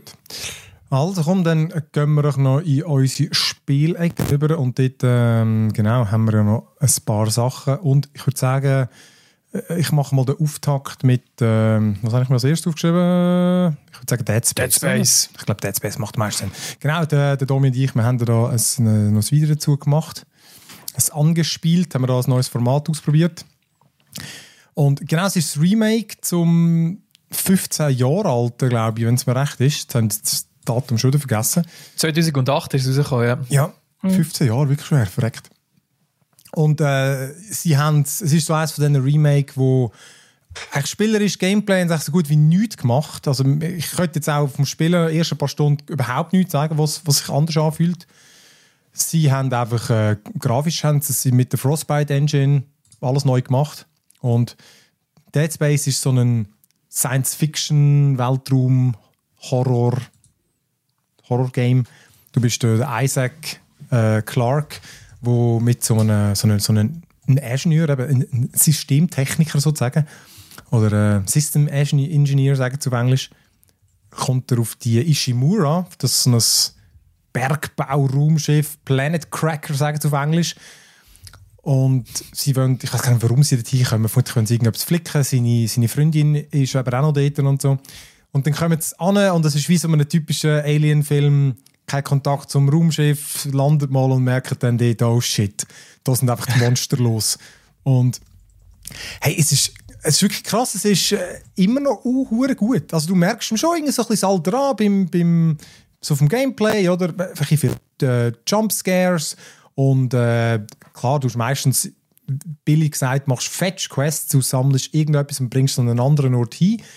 Aber ich finde, durch das, dass sich die, die, Ishimura fühlt sich mega echt wie ein Raumschiff an, weil du bewegst dich einfach durch Orte durch, wo du kannst irgendwie nachvollziehen, jetzt bist du irgendwie im Maschinenraum und dann musst du halt irgendwie die Maschine wieder irgendwie auftanken von deinem Raumschiff und dann gehst du irgendwo hin, zum Tankfüllung aktivieren. Es sind alles so Sachen, wo du irgendwie als, du, du verstehst, was du machst und es ist nicht einfach so, Gadget XY dorthin, bla bla und das Game geht weiter. Es ist wirklich so, er, du hast wirklich das Gefühl, er ist ein Mechaniker und er versucht, das Zeug zu flicken, während natürlich äh, sie ums Überleben kämpfen und so. Und ähm, hey, wirklich immer noch hure geil. Eben, eines von diesen Elementen bei dem Game war eben, gewesen, dass du äh, d- d- der Monster musst so ihre Gelenke wegschiessen.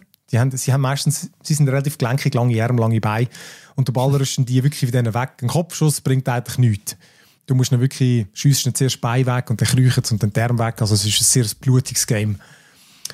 Und ähm, ja, aber wirklich immer noch, immer noch so Horror, das, das Soundtrack und so, wirklich einfach so unheimliche, du kannst immer irgendwie etwas umschleifen und irgendwelche Maschinen am Drehen und äh, einfach geil creepy, oder? Also ich Abend mit Kopfhörer und so, hure packend. Und was ich aber fast am geilsten finde, ist äh, eben neben dem Sounddesign, die, äh, die, das Design. Du bist eben, am einen Ort bist du irgendwie so einer riesigen Turbine oder irgendwie so und du bist wirklich, du hast so mit dem Anzug hast du Stasis, wo kannst du Zeugs verlangsamen und äh, Kinetic, wo du kannst Zeugs bewegen, oder? Sorry, da kannst du natürlich den, den Monster das Zeugs anschiessen oder die Monster rumrühren. Aber du brauchst dann, weil du halt Mechaniker bist, für das ist es eigentlich gedacht, zum Zeugs flicken. Du kannst dann irgendwie so riesige Maschinen verlangsamen und dann wirklich so einen Haus hoch mit Alarm bewegst und schiebst ihn in eine andere Maschine nie. Und dann stehst du auf irgendeiner kleinen Plattform und hinten dran so halb im, im Nebel oder im Dunkeln, weil es halt schlecht beleuchtet ist, siehst, einfach so ein riesiges Raumschiff, der Antrieb, wo dann irgendwie sich langsam anfängt zu füllen und bewegen und einfach hure geile Settings, wirklich. Und ähm, ja, creepy Story und so. Äh, eben, irgendwie fragst du dich nämlich schon, der, der, der, Isaac ist ja jetzt vertont. Das heißt, er redet jetzt plötzlich ein bisschen und du merkst jetzt schon, äh, der Dialog, die, sind ursprünglich mal gemacht worden, dass er nichts sagt. Und Ah. man, man hat ja alles neu aufgenommen und so, es macht schon Sinn, aber es ist wie so, die haben jetzt nicht die tief, tiefgründigsten Unterhaltungen und durch das, dass sie auch ein bisschen Figuren verändert haben, ja, das sind jetzt sicher nicht die, die spannendsten Personen und auch, sie nehmen sich in die Klasse, finde ich. Also, du, du findest wirklich, für das du irgendwie den absoluten Horror da gerade erlebst, irgendwie aus irgendwelchen Menschen werden Monster, die wirklich noch äh, dich zerreißen und so, sind, sind so, ja, ja. Ist halt so. Da finde ich den Callisto-Protokoll, ja, da finde ich das das Einzige, das Einzige, was Callisto-Protokoll eigentlich besser macht, finde ich, die sind dort irgendwie, haben sich äh, entsprechend verhalten. Die haben Dinge nie Witzli gerissen. Das macht es dort zwar auch nicht. Ähm, aber du hast das Gefühl, die, die, sind, die sind schon ein bisschen geschockt. Also das ist, wie es halt wäre, oder? Würdest du in die Hose pissen, oder? Aber ja. Dead Space, äh, jetzt verfügbar für PC und PS5 und Xbox Series, also nicht für die alten. Äh, ich finde den Preis ein bisschen gesalzen. Das habe ich schon beim letzten Fass dreist gefunden. 70 Stutz oder so. Also einfach Vollpreis. Und das finde ich einfach, sorry, du hast nicht den gleichen Aufwand, wie das Game von Grund auf neu zu machen, wie wenn du einfach das in eine neue Engine musst portieren da, Ich finde, das ist einfach abzocken. Du Aber haben weißt, sie da nicht auch wirklich alle Assets von Grund auf neu gemacht? aber auch dann, du musst ja nicht, du musst das Game, du musst das nicht irgendwie von Grund auf entwickeln. Also, weißt, du musst ja nicht Klar, ja, das Game Design und Gameplay steht, aber ja. Ah, das ist ein riesiger. Teil, oder? Das ist der, der Spielspaß, musst du nicht mehr finden. Du weißt, du hast Genau. das Game und dann ist doch einfach, du kannst Du musst 40 nachbauen einfach. ich finde auch 40 Stutz, irgendetwas. Aber ich finde einfach einen Vollpreis für einfach ein Game, wo du einfach in einen, einfach gesagt, natürlich ist das nicht so einfach, aber rein von der, vom Zeitaufwand ist das sicher viel, viel, viel geringer gewesen als ursprünglich. Und ja, eben. Und das ist dann, du merkst es ja, eben. Das ist immer noch im, im Kern ein altes Game. Ja, das finde ich einfach, ja, ich finde das, ich finde das ein bisschen dreist. Ähm, und ich, bei, bei Sony habe ich das Gefühl, ja klar, die, die wissen, sie können es einfach machen.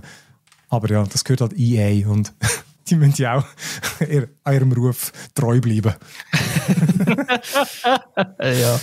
Gut. Ähm, genau, dann bevor wir zum Oddballers kommen, was ich noch lustig wird, ich habe noch kurz, über das muss man auch nicht, es gibt nicht so viel zu sagen. Äh, SpongeBob SquarePants, The Cosmic Shake, ist ein Plattformer Jump and Run, wenn man SpongeBob geil findet. Äh, Es ist sehr, ein sehr ein lustiges Spiel. Es ist, ähm, bleibt so am, am Source-Material sehr treu. Also es ist wirklich, wenn, wenn du die Serie kennst oder den Film, die Filme, es ist genau so. Witziger Humor, mega cool gemacht. Ich finde, vis visuell erinnert es mich fast an die Filme am ehesten. Die sind ja auch wie so ein bisschen hochpolierte Serien. Einfach in 3D jetzt natürlich. Und die Story ist eben so, äh, irgendwie eine Meerjungfrau hat irgendwie äh, hat, Tränen von denen kannst, kannst Wünsche erfüllen und sie tun natürlich gerade allen damit ihre Wünsche erfüllen und dann lesen sie noch auf der Packungsbeilage äh, eben nicht, nicht, ähm, nicht ausufernd benutzen, sonst gibt's, äh, passiert Scheissdreck und dann stürzt sich die ganze Bikini-Bottom ins Chaos und sie müssen dann das halt wieder richten und für das gehst du in so verschiedene Welten, ich glaube es sind sieben oder so, die erste ist so eine Wildweste, die zweite ist so ein Filmset sozusagen und das dritte, wo ich jetzt bin, ist äh, ein Piratensetting. Und, und eben, das Kindergame, weil Gameplay ist total einfach. Du, du kommst ein bisschen um, äh, kannst ausweichen, kannst schlagen, du kannst, wenn du kommst und wieder drückst, kannst schweben und dann hast du so Seifenblasen zum Umschiessen. Und es ist mega einfach. Also eben, die meisten Kämpfe und so wirklich so, so kinderfreundlich. Und auch spielerisch erinnert es dich ein bisschen an so ein, ein PS3-Ära-Plattformer, wo Ja. du kommst einfach ein bisschen um und sammelst mal etwas ein. Aber es ist halt verpackt mit all diesen Figuren und da ist immer dann wieder viel Zwischensequenzen. In der, in der, im zweiten Teil bist du mit dem der Thaddeus Tentakel, ist ein Filmregisseur und du machst irgendwie so einen Karate-Kid-Film und dann spielst du halt solche Szenen an, musst die Leute vermöbeln und dann hast du wieder mal Verfolgungsjagd auf dem Seepferdli und so. Es ist easy, oder? Es ist- Es ist spielerisch nicht jetzt mega anspruchsvoll, aber kurzweilig und äh, sieht mega schön aus. Ich finde es recht witzig. Also, it, äh, eben, also kann man sich wirklich geben. Also ich, lieb, liebevoll gemacht, ist nicht so eine billig dahingerotzte Adaption, sondern wirklich, wirklich sehr cool für Fans und Mhm. kann man auch spielen, wenn man schon ein bisschen älter ist. Also ich glaube, viele Spongebob-Fans sind, sind nicht mehr Kinder. Ja. Hey, hat es nicht erst ein, ein Remake gegeben zu einem alten Spongebob-Game oder so irgendetwas, oder? Ich bin aber zuerst auch verwirrt gewesen. Letztes Jahr hat es irgendeines gegeben, das auch noch cool Ja. ausgeht, ja. Habe ich auch so im Kopf. Aber das ist ein ganz neues Das Game. ist ein ganz neues, Fall, ja. Genau. Das ist witzig. Eben. Es gibt auch verschiedene Outfits, du kannst freischalten und so. Ist, äh, ist lustig. Der Cosmic Shake gibt es herzig aus, überall. Switch und äh, Konsole, PC überall. Ja, und dann haben der Domi und ich noch ein bisschen was anderes gespielt.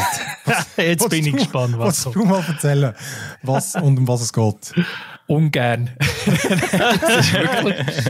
der Phil hat mir den Code geschickt. Wann ist es gewesen? Am Montagabend oder so? Oder Dienstagabend oder so irgendetwas. Äh, ich habe gefunden, hier noch Code für, für Oddballers. Du mal probieren? Ich gefunden, ja gut, schau ich mal rein. Noch nie etwas von dem gehört. Sieht aber noch lustig aus im Trailer. Also der Trailer sieht wirklich geil aus. Ja. Hast du mal Äh, bestellt? gefunden, ja, ja, Ja. wie lustig. Und, und ich habe das gespielt und ich bin wirklich erstaunt gewesen. Also wirklich schon lange nicht mehr so ein schlechtes Spiel. Also wirklich so auf allen Ebenen, wie ein Spiel schlecht kann sein. Es ist einfach wirklich grusig. Ähm, das kostet 20 Stutz ähm, für PC und Konsole verfügbar, aber würde wirklich schmeißen das Geld lieber aus dem Fenster, anstatt das Geld zu kaufen. es, ist, es tut mir nur leid für die Entwickler, weil ich glaube, die haben nur etwas Gutes machen, aber das ist einfach, es passt einfach nicht. Ähm, aber was ist es? Um was geht's? Es ist grundsätzlich ein Völkerballspiel. Ähm, das heisst, die Steuerung ist relativ simpel. Du spielst gegen vier oder sechs Leute. Ähm, und du kannst äh, Ball in die Hänge nehmen und den schießen und du musst die anderen abschießen und je mehr das abschießt, desto weniger äh, Leben haben sie und du genauso. Und du kannst dann auch ausweichen, du kannst auch in Schuss rein ausweichen, dann kannst du den Ball in der Luft fangen, wenn du abgeschossen wirst. Das ist so ein bisschen wie die Grundmechanik, die, die Völkerball, das Völkerball-Gameplay. Und dann aufgrund von dem äh, gibt es mehrere Varianten vom Völkerball. Es gibt viele Minispiele, je nachdem, welches Level du aus- auswählst, hast du dann eben wie andere Variationen. Du hast zum Beispiel das klassische Völkerball, wo aber auch nicht klassisch ist, wo du hast dann irgendwelche Autos, die rumfahren, Monster, die dich angreifen. Also es passiert überall irgendwie etwas.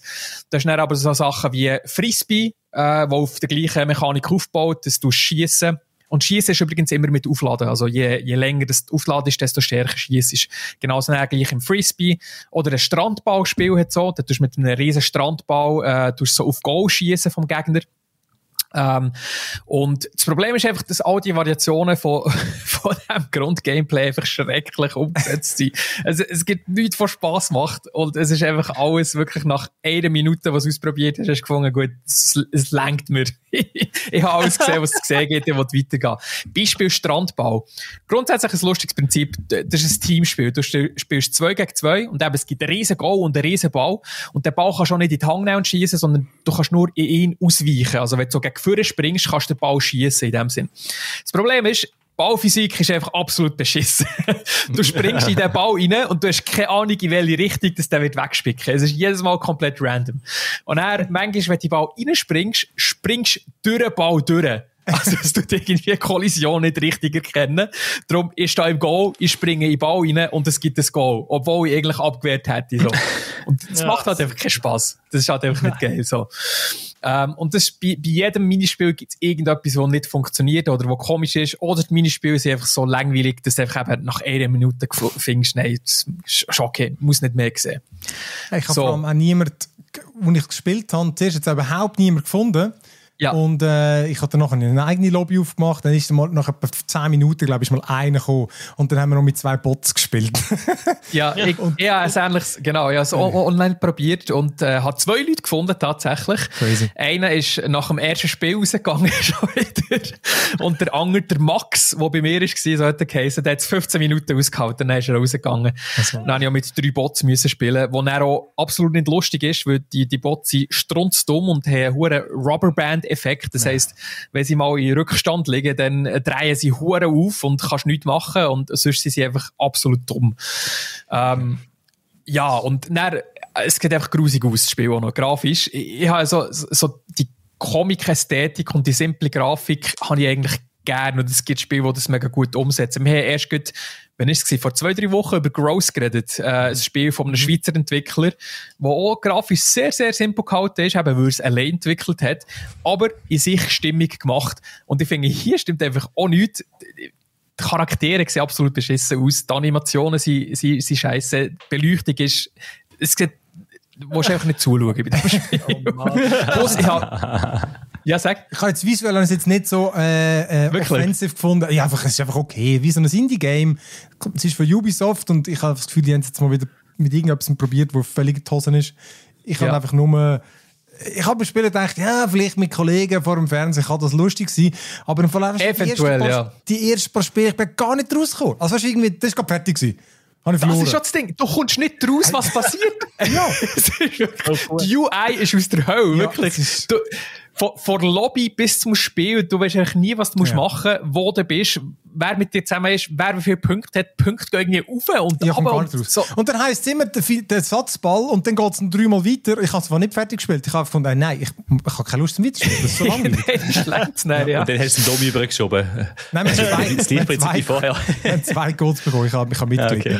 Ja. Nein, äh, lustig ist aber auch, es gibt, es gibt so etwas wie einen Battle Pass, aber ich glaube, das ist wie integriertes Spiel. Ähm, aber wenn du viel spielst, kannst du neue Skins freischalten und mhm. finde ich lustig. Als letzte äh, Belohnung in diesem Battle Pass hat es ein Sam Fisher Outfit von Splinter Cell. Ja, das finde ich, so für Splinter Cell Fans, die Franchise ist sozusagen tot und er wird sie so in sättigen Spiel für ja, verbraten. Ja. Und Rayman Hoodies kann schon freischalten ja, und, und so Sachen. Rabbits. Aber ja, ja. Ich, ich, hoffe, dass man, dass man die, den Battle Pass nicht noch äh, zusätzlich muss dazu kaufen und ich hoffe, dass das niemand wird machen und es tut mir leid für die Entwickler, aber bitte kaufen nicht das Spiel nicht. Ubisoft, wirklich, denen klingt momentan gar nichts. Also nicht einmal das. Nicht einmal die kleinen Indie-Games. Das, das, das, ist ja auch noch. Wir haben erst darüber geredet, dass es ihnen relativ schlecht geht und ja. nachher bringen sie so etwas Das raus. wird nicht helfen. Ja, also komm, dann wären wir so am äh, vorläufigen Ende von dem, äh, dem Podcast angelangt. Wir das dritte, der Domi, ich und äh, Luca reden noch weiter über «The Last of Us», die dritte Folge. Ähm, wer sie genau. nicht will, äh, gespoilt hat, der kann sich jetzt da ausklinken und der Samuel auch. Nicht, weil er nicht mitlosen will, ich glaube einfach, weil du es nicht gesehen hast. ja, genau. Ich, ich bin auch in der Ferien und hatte null Zeit gehabt, um irgendwie eine Serie zu schauen. Und darum habe ich noch gar keine Folge von Last of Us gesehen. Muss ich den mal nachholen, aber äh, ich will mich ja da nicht selber spoilern. darum ja, verabschiede ich mich jetzt mal da. Genau. und, äh, ja, dann sagen wir dir Tschüss und allen anderen, die äh, da sich ausklinken. Ähm, genau, danke fürs Zuschauen und alle anderen bis in Immer noch Moment. Bis nachher.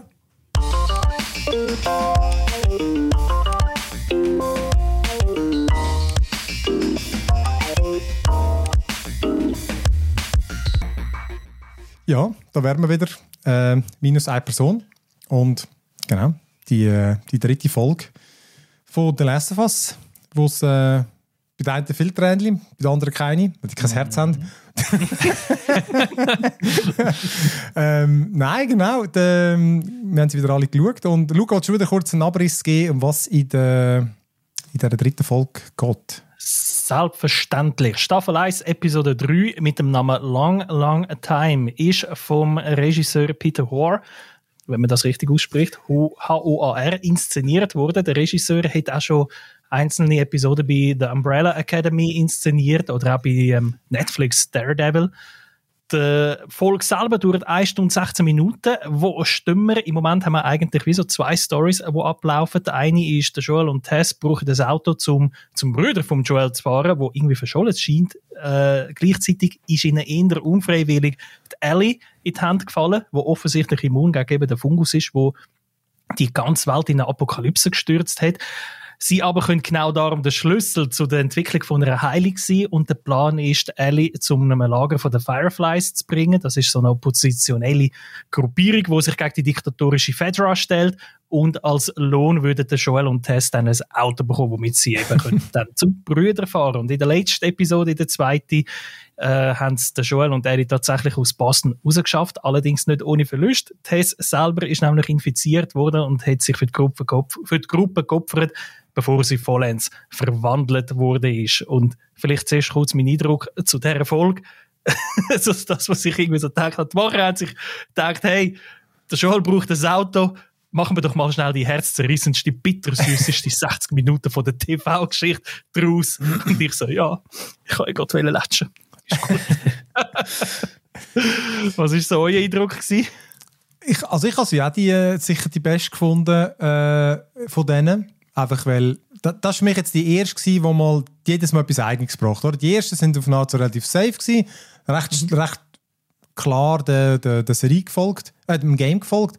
Und jetzt, äh, wo sie eigentlich total, total abschweift und du hast eigentlich noch gar nicht gesagt, es geht ja dort, sie treffen ja den, eben den, den Bill, eigentlich eine Figur, die im, im Game auch vorkommt.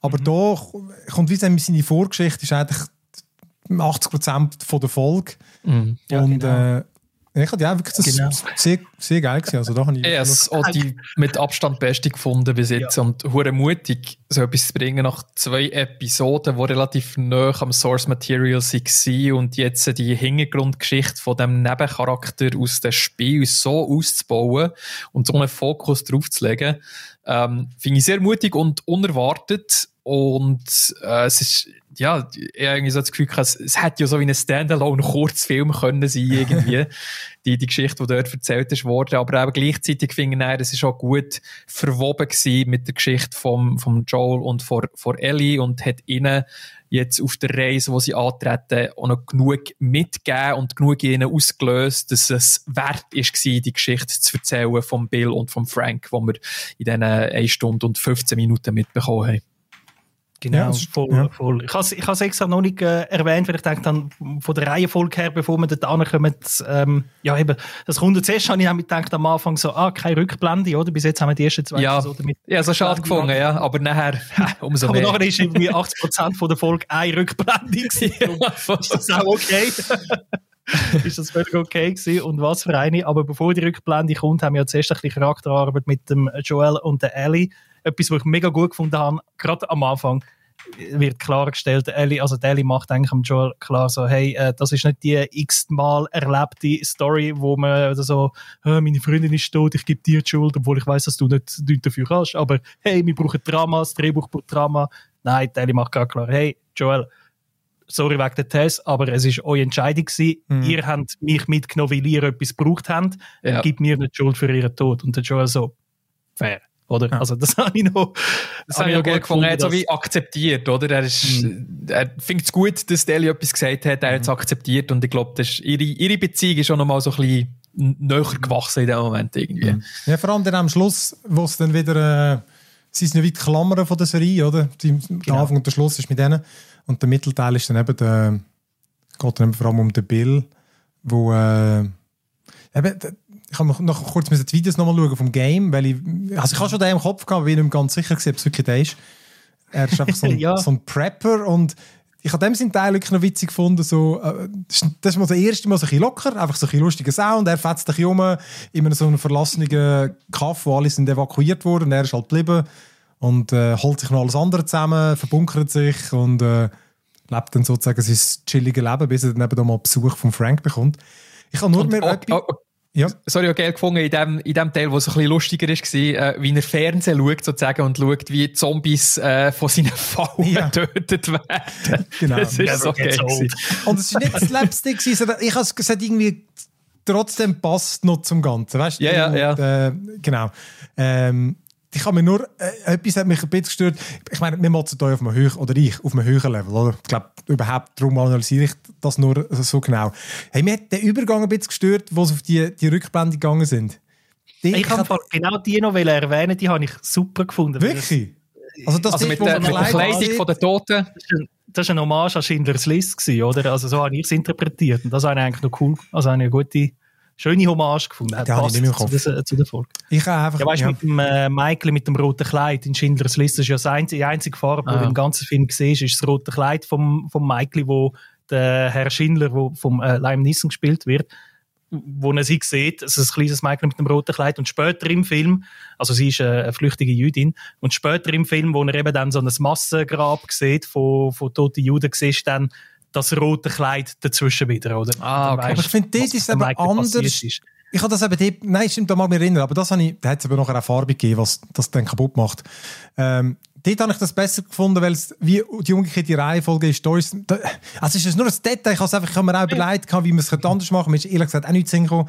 Aber einfach irgendwie, es ist, es ist mir jetzt so offensichtlich gewesen. Weißt, du siehst die Licht, du siehst das Kleid und dann gut es gerade überblenden. So haben die übrigens ausgesehen. Ich, find, ich weiß auch nicht, mir ist es wie so offensichtlich, hast du gesehen, oder? Du checkst die, ja, die. Ja, ja, ich weiß, Mann. Ein bisschen, Für mich es funktioniert. Aber, aber was für mich nicht so subtil ist, oder was mir das so ein bisschen negativ aufgefallen ist, ist im Zusammenhang mit, äh, mit, der, mit dem Massengrab, äh, wo, wo Joel und Ellie darüber reden. Ich habe gefunden, es ist so relativ viel Exposition gewesen. Ja, ja. Also, dass der Joel einfach mal erzählt, was ist passiert und so. Und das bin mir nicht sicher gewesen, ob in dem Moment die Konversation wirklich so hätte stattgefunden zwischen ihnen. Es ist halt echt so sehr viel Hintergrundinfos, mhm. die dampft worden. Das ist nicht das erste Mal, was mir aufgefallen ist. Äh, ich glaube auch schon in Episode 2, wo die Tess mit der Ellie redet, wo sie erklärt, wie Zombies funktionieren. Ja, ja. Das ist ein bisschen zu viel gefunden, so. Was ich aber wiederum, das, ich habe mir das genauso aufgeschrieben, gehabt, viel Exposition. Aber was ich dafür noch gut gefunden habe, vielleicht weil es funktioniert, das hat nie geschnitten dort. Die Kamera war immer von der Seite gewesen und sie haben dann ein paar Minuten, habe ich den Eindruck gehabt, wirklich über das Gerät gehabt. Und das, okay. dann, das habe ich dann, hat es dann wiederum ein bisschen persönlicher gemacht und nicht, weil es ist mir auch ganz bewusst, habe ich jetzt auch gefunden, okay, man muss jetzt da kurz das erklären, aber dann hat es irgendwie, man spaziert und redet, oder? Und dann redest halt einmal. Habe ich mhm. eigentlich noch äh, ja, ja. Das wiederum okay gefunden. Nachher eben. Es, ist halt ein viel, es muss halt viel erklärt werden. Ja, es ist schon es ist so, ja. Exposition Heavy Teils. Sind Games ja eigentlich auch, oder? Weil sie ja, reden ja auch ständig. Nur halt im mhm. Game bist du selber tatsächlich etwas am Steuern und am Klettern, während sie. Fällt es dir nicht so auf, ja. Fällt es dir nicht so auf. Im Film kannst du halt nichts selber machen, sondern tatsächlich nur schauen und das auf dich einreiseln lassen. Ähm, habe es gleich aber noch, noch, noch cool gefunden, irgendwie einfach ein bisschen wieder so zu erfahren, wie das gegangen ist mhm. in dieser Welt. Eben so, ja, wir haben, du Geld, Donnerstagabend, Freitagmorgen, du isst Pancakes, du isst Brot, du machst dir Pasta, halt alles, was ein bisschen Hefe hat, was Zucker hat. Und am Ende ist Zivilisation am Arsch. Mhm. So, well, ja, das ist schon noch, schon noch heftig und auch ein bisschen so wie halt, was es mir auch noch gesagt hat, wie funktioniert die Welt heute, wie, wie redet man über die Ereignisse. Offenbar wird man das an der Schule nicht wird das nicht unterrichtet, was genau passiert Stimmt, ist. ja, das ist, ja. ja, oder halt eben einfach, damit man es so kann erzählen, oder? Ja, ja, ja, oder? Also, aber ja, ja, viel Exposition, Exposition und dann haben wir die äh, Überleitung, was kann ich noch sagen, eben der Grumpy Bill aus dem Game können wir einfach zum da noch erklären, wie ist der Zusammenhang im Game. Im, Im, Game ist der Grumpy Bill eigentlich einfach, wir brauchen ihn, damit wir zu einem fahrenden Auto kommen. Der Bill selber, wie du gesagt hast, ist eben ein, ein Prepper, also, oder, oder, wie sagt er, ein Survivalist, oder? Das habe ich noch ja, cooles Ich glaube Survivalist, ja. Ja, Survivalist, ein Survivalist, also ein Prepper, einer, der sich auf die Apokalypse sozusagen vorbereitet und das schon fast zum äh, Lebensinhalt macht und genau wie der Serie ist der Bill im Game auch ein Tüftler, wo all die Fallen und so weiter entwickelt. Er ist einer von der wenigen, der, der, Joel ist auch in den Games einer von den wenigen Menschen, wo der Bill vertraut, also zumindest ein Stück weit, aber sie haben auch dort so ein bisschen so eine On-Off-Beziehung und sind mehr oder weniger Geschäftspartner. Was noch krass ist, im Game, äh, kennst du Frank ja eigentlich fast gar nicht. Du begegnest ihm nur als Leiche, der von der Decke baumelt. Ja, ich habe das eben auch noch gesehen. Ja, genau. Und, und der Bill, wir wissen nur, der Frank ist ein Geschäftspartner von Bill gewesen. Es wird angedeutet im Game, dass die mhm. zwei äh, Beziehungen haben. Vor allem am Schluss, wo Deli und äh, Joel im Auto hocken und wegfahren und Deli findet dann quasi die schwulen Pornos äh, im Auto. ja, und stimmt. Dann hast, und dann hast vergessen. ja, das ist eigentlich der eindeutigste Hinweis, dass mhm dass der Bill schwul ist und, und mit dem Frank eine Beziehung hat, aber es wird nie explizit gesagt. Auch im Abschiedsbrief von Frank wird nicht gesagt, äh, wir haben das schönes Leben oder was weiß ich, sondern Frank ist eigentlich ziemlich hässig auf dem Bild sogar im Brief. Äh, mhm. recht so, ich, ich, ich mache mir jetzt, ich, ich, ich will weg von da, ich, ich stirb lieber auf, dem, auf der Flucht aus dieser Stadt, als einen Tag weiter mit dir zu leben. Also, das ist so recht heftig. Ja, ist die Frage, ob, ob er das extra geschrieben hat, damit der Bill irgendwie ihn besser kann abhaken oder nicht. Aber da ist jetzt wie das, was du gesagt hast, Phil, dass, dass man wirklich die, eigentlich die kleine Nebenstory, mhm. die im Game wirklich nicht viel Platz nimmt, da eine ganze Episode Raum gibt und wirklich eine komplett andere Geschichte, fast komplett andere Geschichte erzählt. Man nimmt wieder Elemente aus dem Game und hat aber etwas komplett anderes ja. daraus gemacht und in dem Fall sogar etwas viel, viel Schöneres und, und ergreifenderes als im Game. Also, also Adaption at its finest. Oder? Genau. Also, so. Ich habe mir die ganze Zeit gefragt, weißt, äh, zu was führt es an? Hat es denn einen Sinn, oder? Schlussendlich. Mhm. Und äh, klar, also Sinn und Unsinn, oder? Die, die, die, will ich einfach eine, die, die, die Serie will eine emotionale Geschichte erzählen und äh, auch wenn du jetzt in einem Satz erklären kannst, da, was es denn geht, finde ich, hat es sich absolut gelohnt. Erstens einfach, weil es natürlich eine gute äh, war, aber äh, weil es das Ganze auch wieder ein bisschen schwerer macht irgendwie und auch so ein bisschen ähm, über die Welt, oder? Also jetzt habe ich so, so nichts jetzt irgendwie mitgenommen.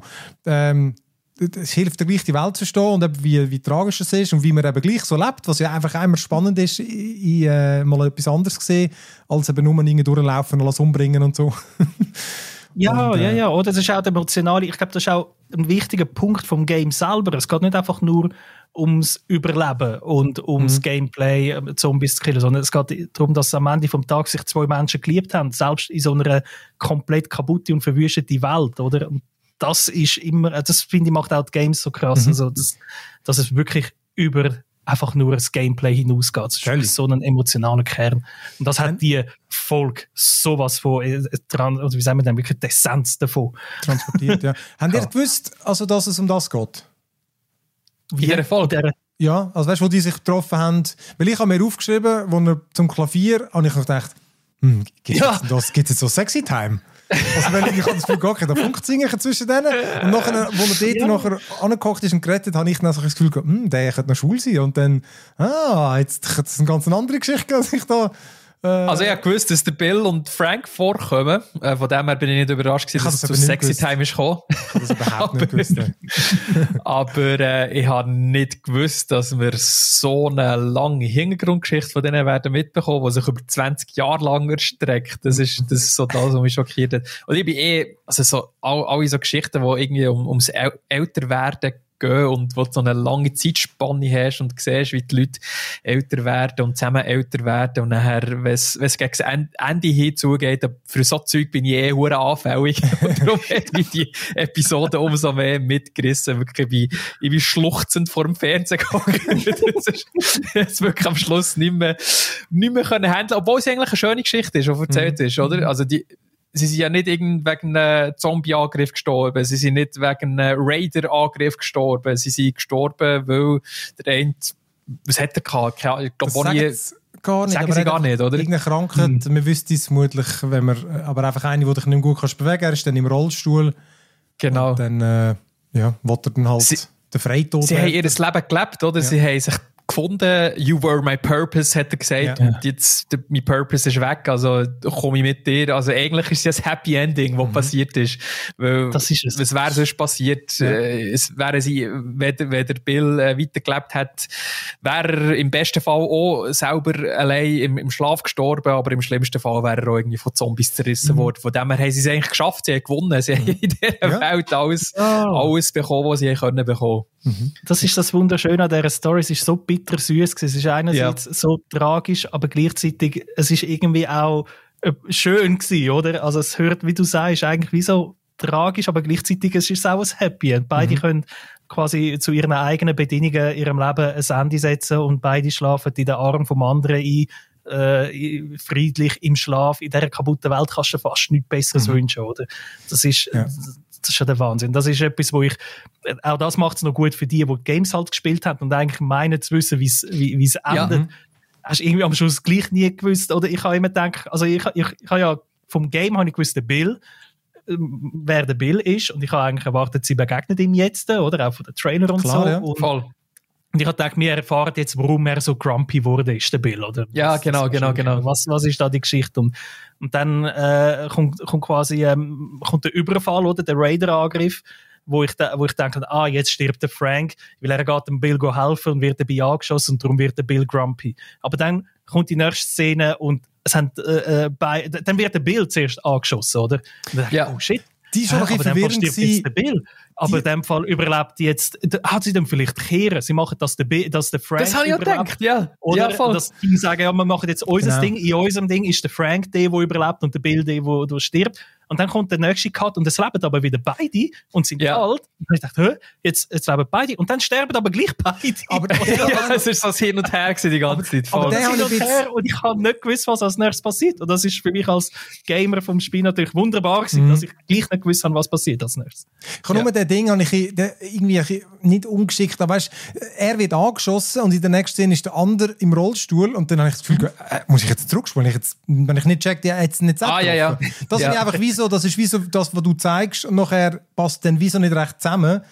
Ja. Du reimst es dann einfach zusammen, dass es nichts passiert ist am anderen und er hat dann irgendeine Krankheit. Aber es ist ein bisschen speziell, finde ich, eine Wunde und der andere ist nachher im Rollstuhl. Das stimmt, das Ja, stimmt, und ja. Und sowieso die, ja, die Szene mit dem Schießen, die du wahrscheinlich ansprechen Ja, das, die das hat mich so komische- ja. genervt. Das ist mega. Aber ich meine, nicht lang, nur kurz. Aber du stehst doch nicht auf der offenen Straße, wenn du angegriffen wirst und du kannst dich in einem Haus verschanzen und aber snipen. Ja, das ist wirklich so komisch. gewesen. unnötig.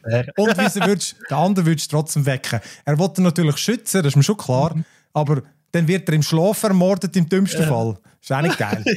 Ich habe noch, Ja, ich habe noch gedacht, es ist lustig, dass du das ansprichst. Stimmt, wo du sagst, es ist völlig bescheuert. Eigentlich. Ich habe mitgedacht, was mir unlogisch geschonen hat, ist irgendwie, die haben in 20 Jahren, die haben dort eine perfekt abgeriegelte Stadt mit Strom und warmem Wasser und allem Dings. Und in 20 Jahren haben sie nur ein einziger Raider-Angriff erlebt, oder? Vielleicht nur einer, der es zeigt, oder? Nur einer, der es zeigt, aber das kann auch sein, dass es natürlich mitgeht. Genau. Aber ich habe Aber das- gedacht, ja, das ist äh, noch.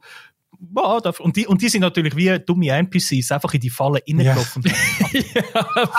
Aber ich habe den, der Moment ist gut gewesen. Ich hab, ich, bei mir ist es so ein bisschen mit das Interesse vor, zwischendurch kurz abgeflackt, habe ich gemerkt, wird das Handy in die Hand genommen. Ich bin so, weißt du, MTV-Kind.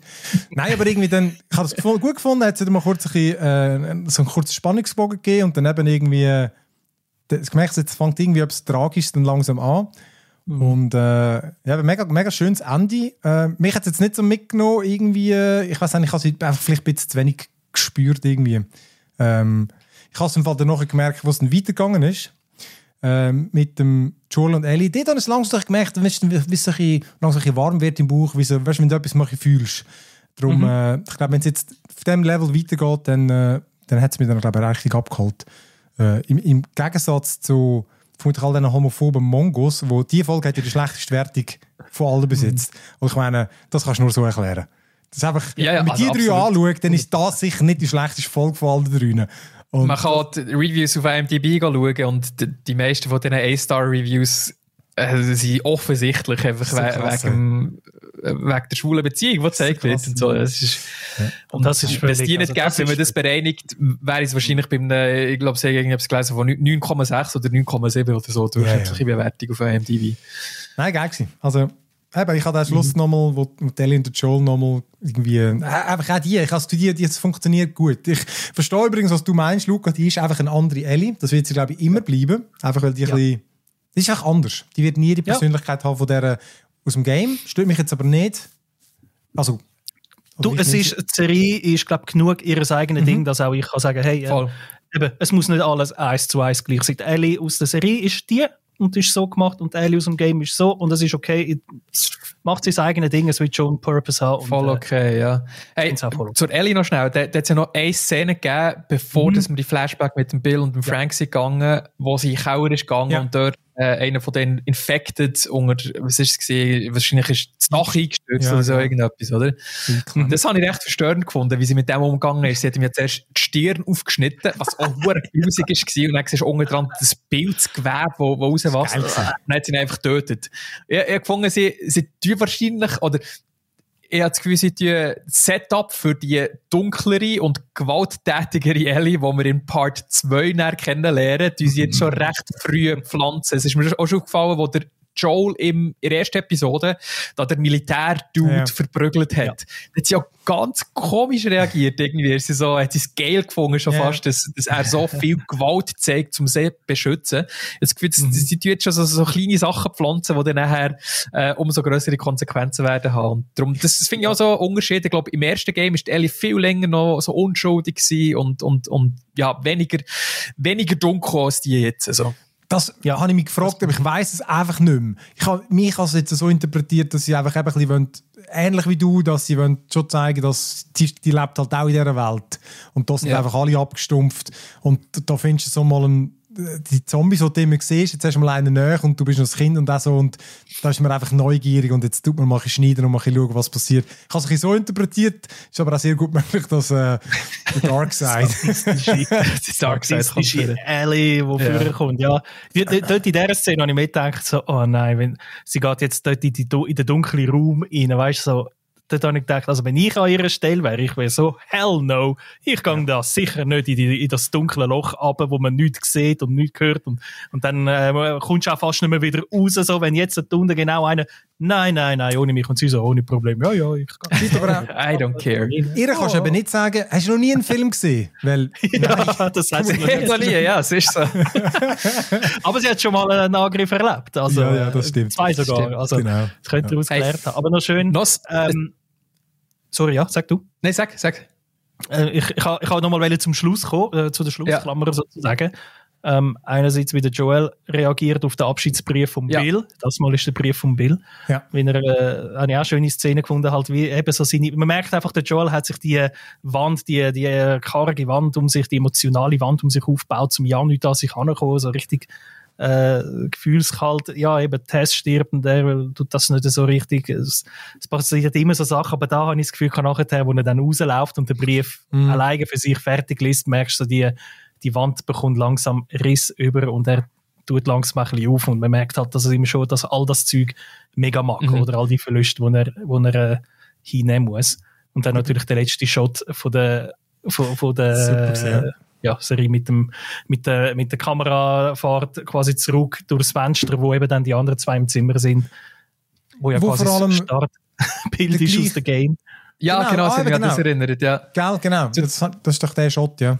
Ja, Am zu dem habe ich noch- Aus dem Eins oder aus dem Zwei? Aus dem Eins vermutlich. ja. Würde ich Aus dem machen. Eis, ja voll. dem Das haben wir Eis, noch ja. lustige äh, Dings aus dem äh, Info aus dem Podcast, aus dem offiziellen. Sie haben sich nämlich überlegt, jede Episode mit einem Fenster zu starten und das Fenster so lange zu laufen, also, dass sie kein Intro machen, so wie sie es jetzt haben mit der Musik und so, sondern dass einfach das irgendwie drei Minuten läuft und das dann musst du drücken auf Start Episode. Also so wie wenn das Spiel würdest Mm. starten. Aber nein, sie gefunden, fuck, nein. Jede Episode mit, einem scheiß Fenster starten, das Ja. wird irgendwann langweilig. Ja, ja. Aber die Idee haben sie dann gleich noch in dieser Episode Ja. irgendwie untergebracht. Das habe ich auch recht lustig gefunden. Ja.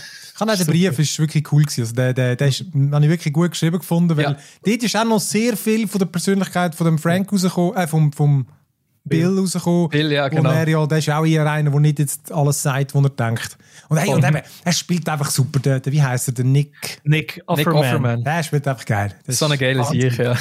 Wahnsinn. Ich habe gar nicht gewusst, dass so etwas in ihm drinsteckt. Ich kenne ihn eigentlich vor allem nur aus Parks and Recreation. Ja, Dort wow. ist er natürlich auch schon so ein, äh, mürrischer, zynischer Sicht. Das hat perfekt gepasst. Aber dass er eben auch die dramatische und Gefühl, gefühlvolle Art drauf hat, das habe ich nicht Ja. gewusst. Und das hat er mich total überrascht. Und Super dort habe ich auch ja. ein kleines Zückerli aus einem Interview mit dem Regisseur. Äh, der hat natürlich auch gesagt, ähm, wo er mit dem Nick Offerman über die Rolle geredet hat und wie sie die Story sich vorstellt, wie sie die abgeht, hat er natürlich auch, ist er nervös gewesen und hat gesagt, hey, ich habe so etwas noch nie gemacht. Erstens und zweitens halt auch noch eben schwul, also mit, mit einem Schwulen zu spielen. Ich glaube, der andere, der, wo der Frank gespielt hat, ähm, jetzt weiß ich gerade seinen Namen nicht, sorry. Der ist, glaube ich, so, so wie ich das Interview gelesen habe, der ist äh, homosexuell Okay. der Nick Offerman nicht.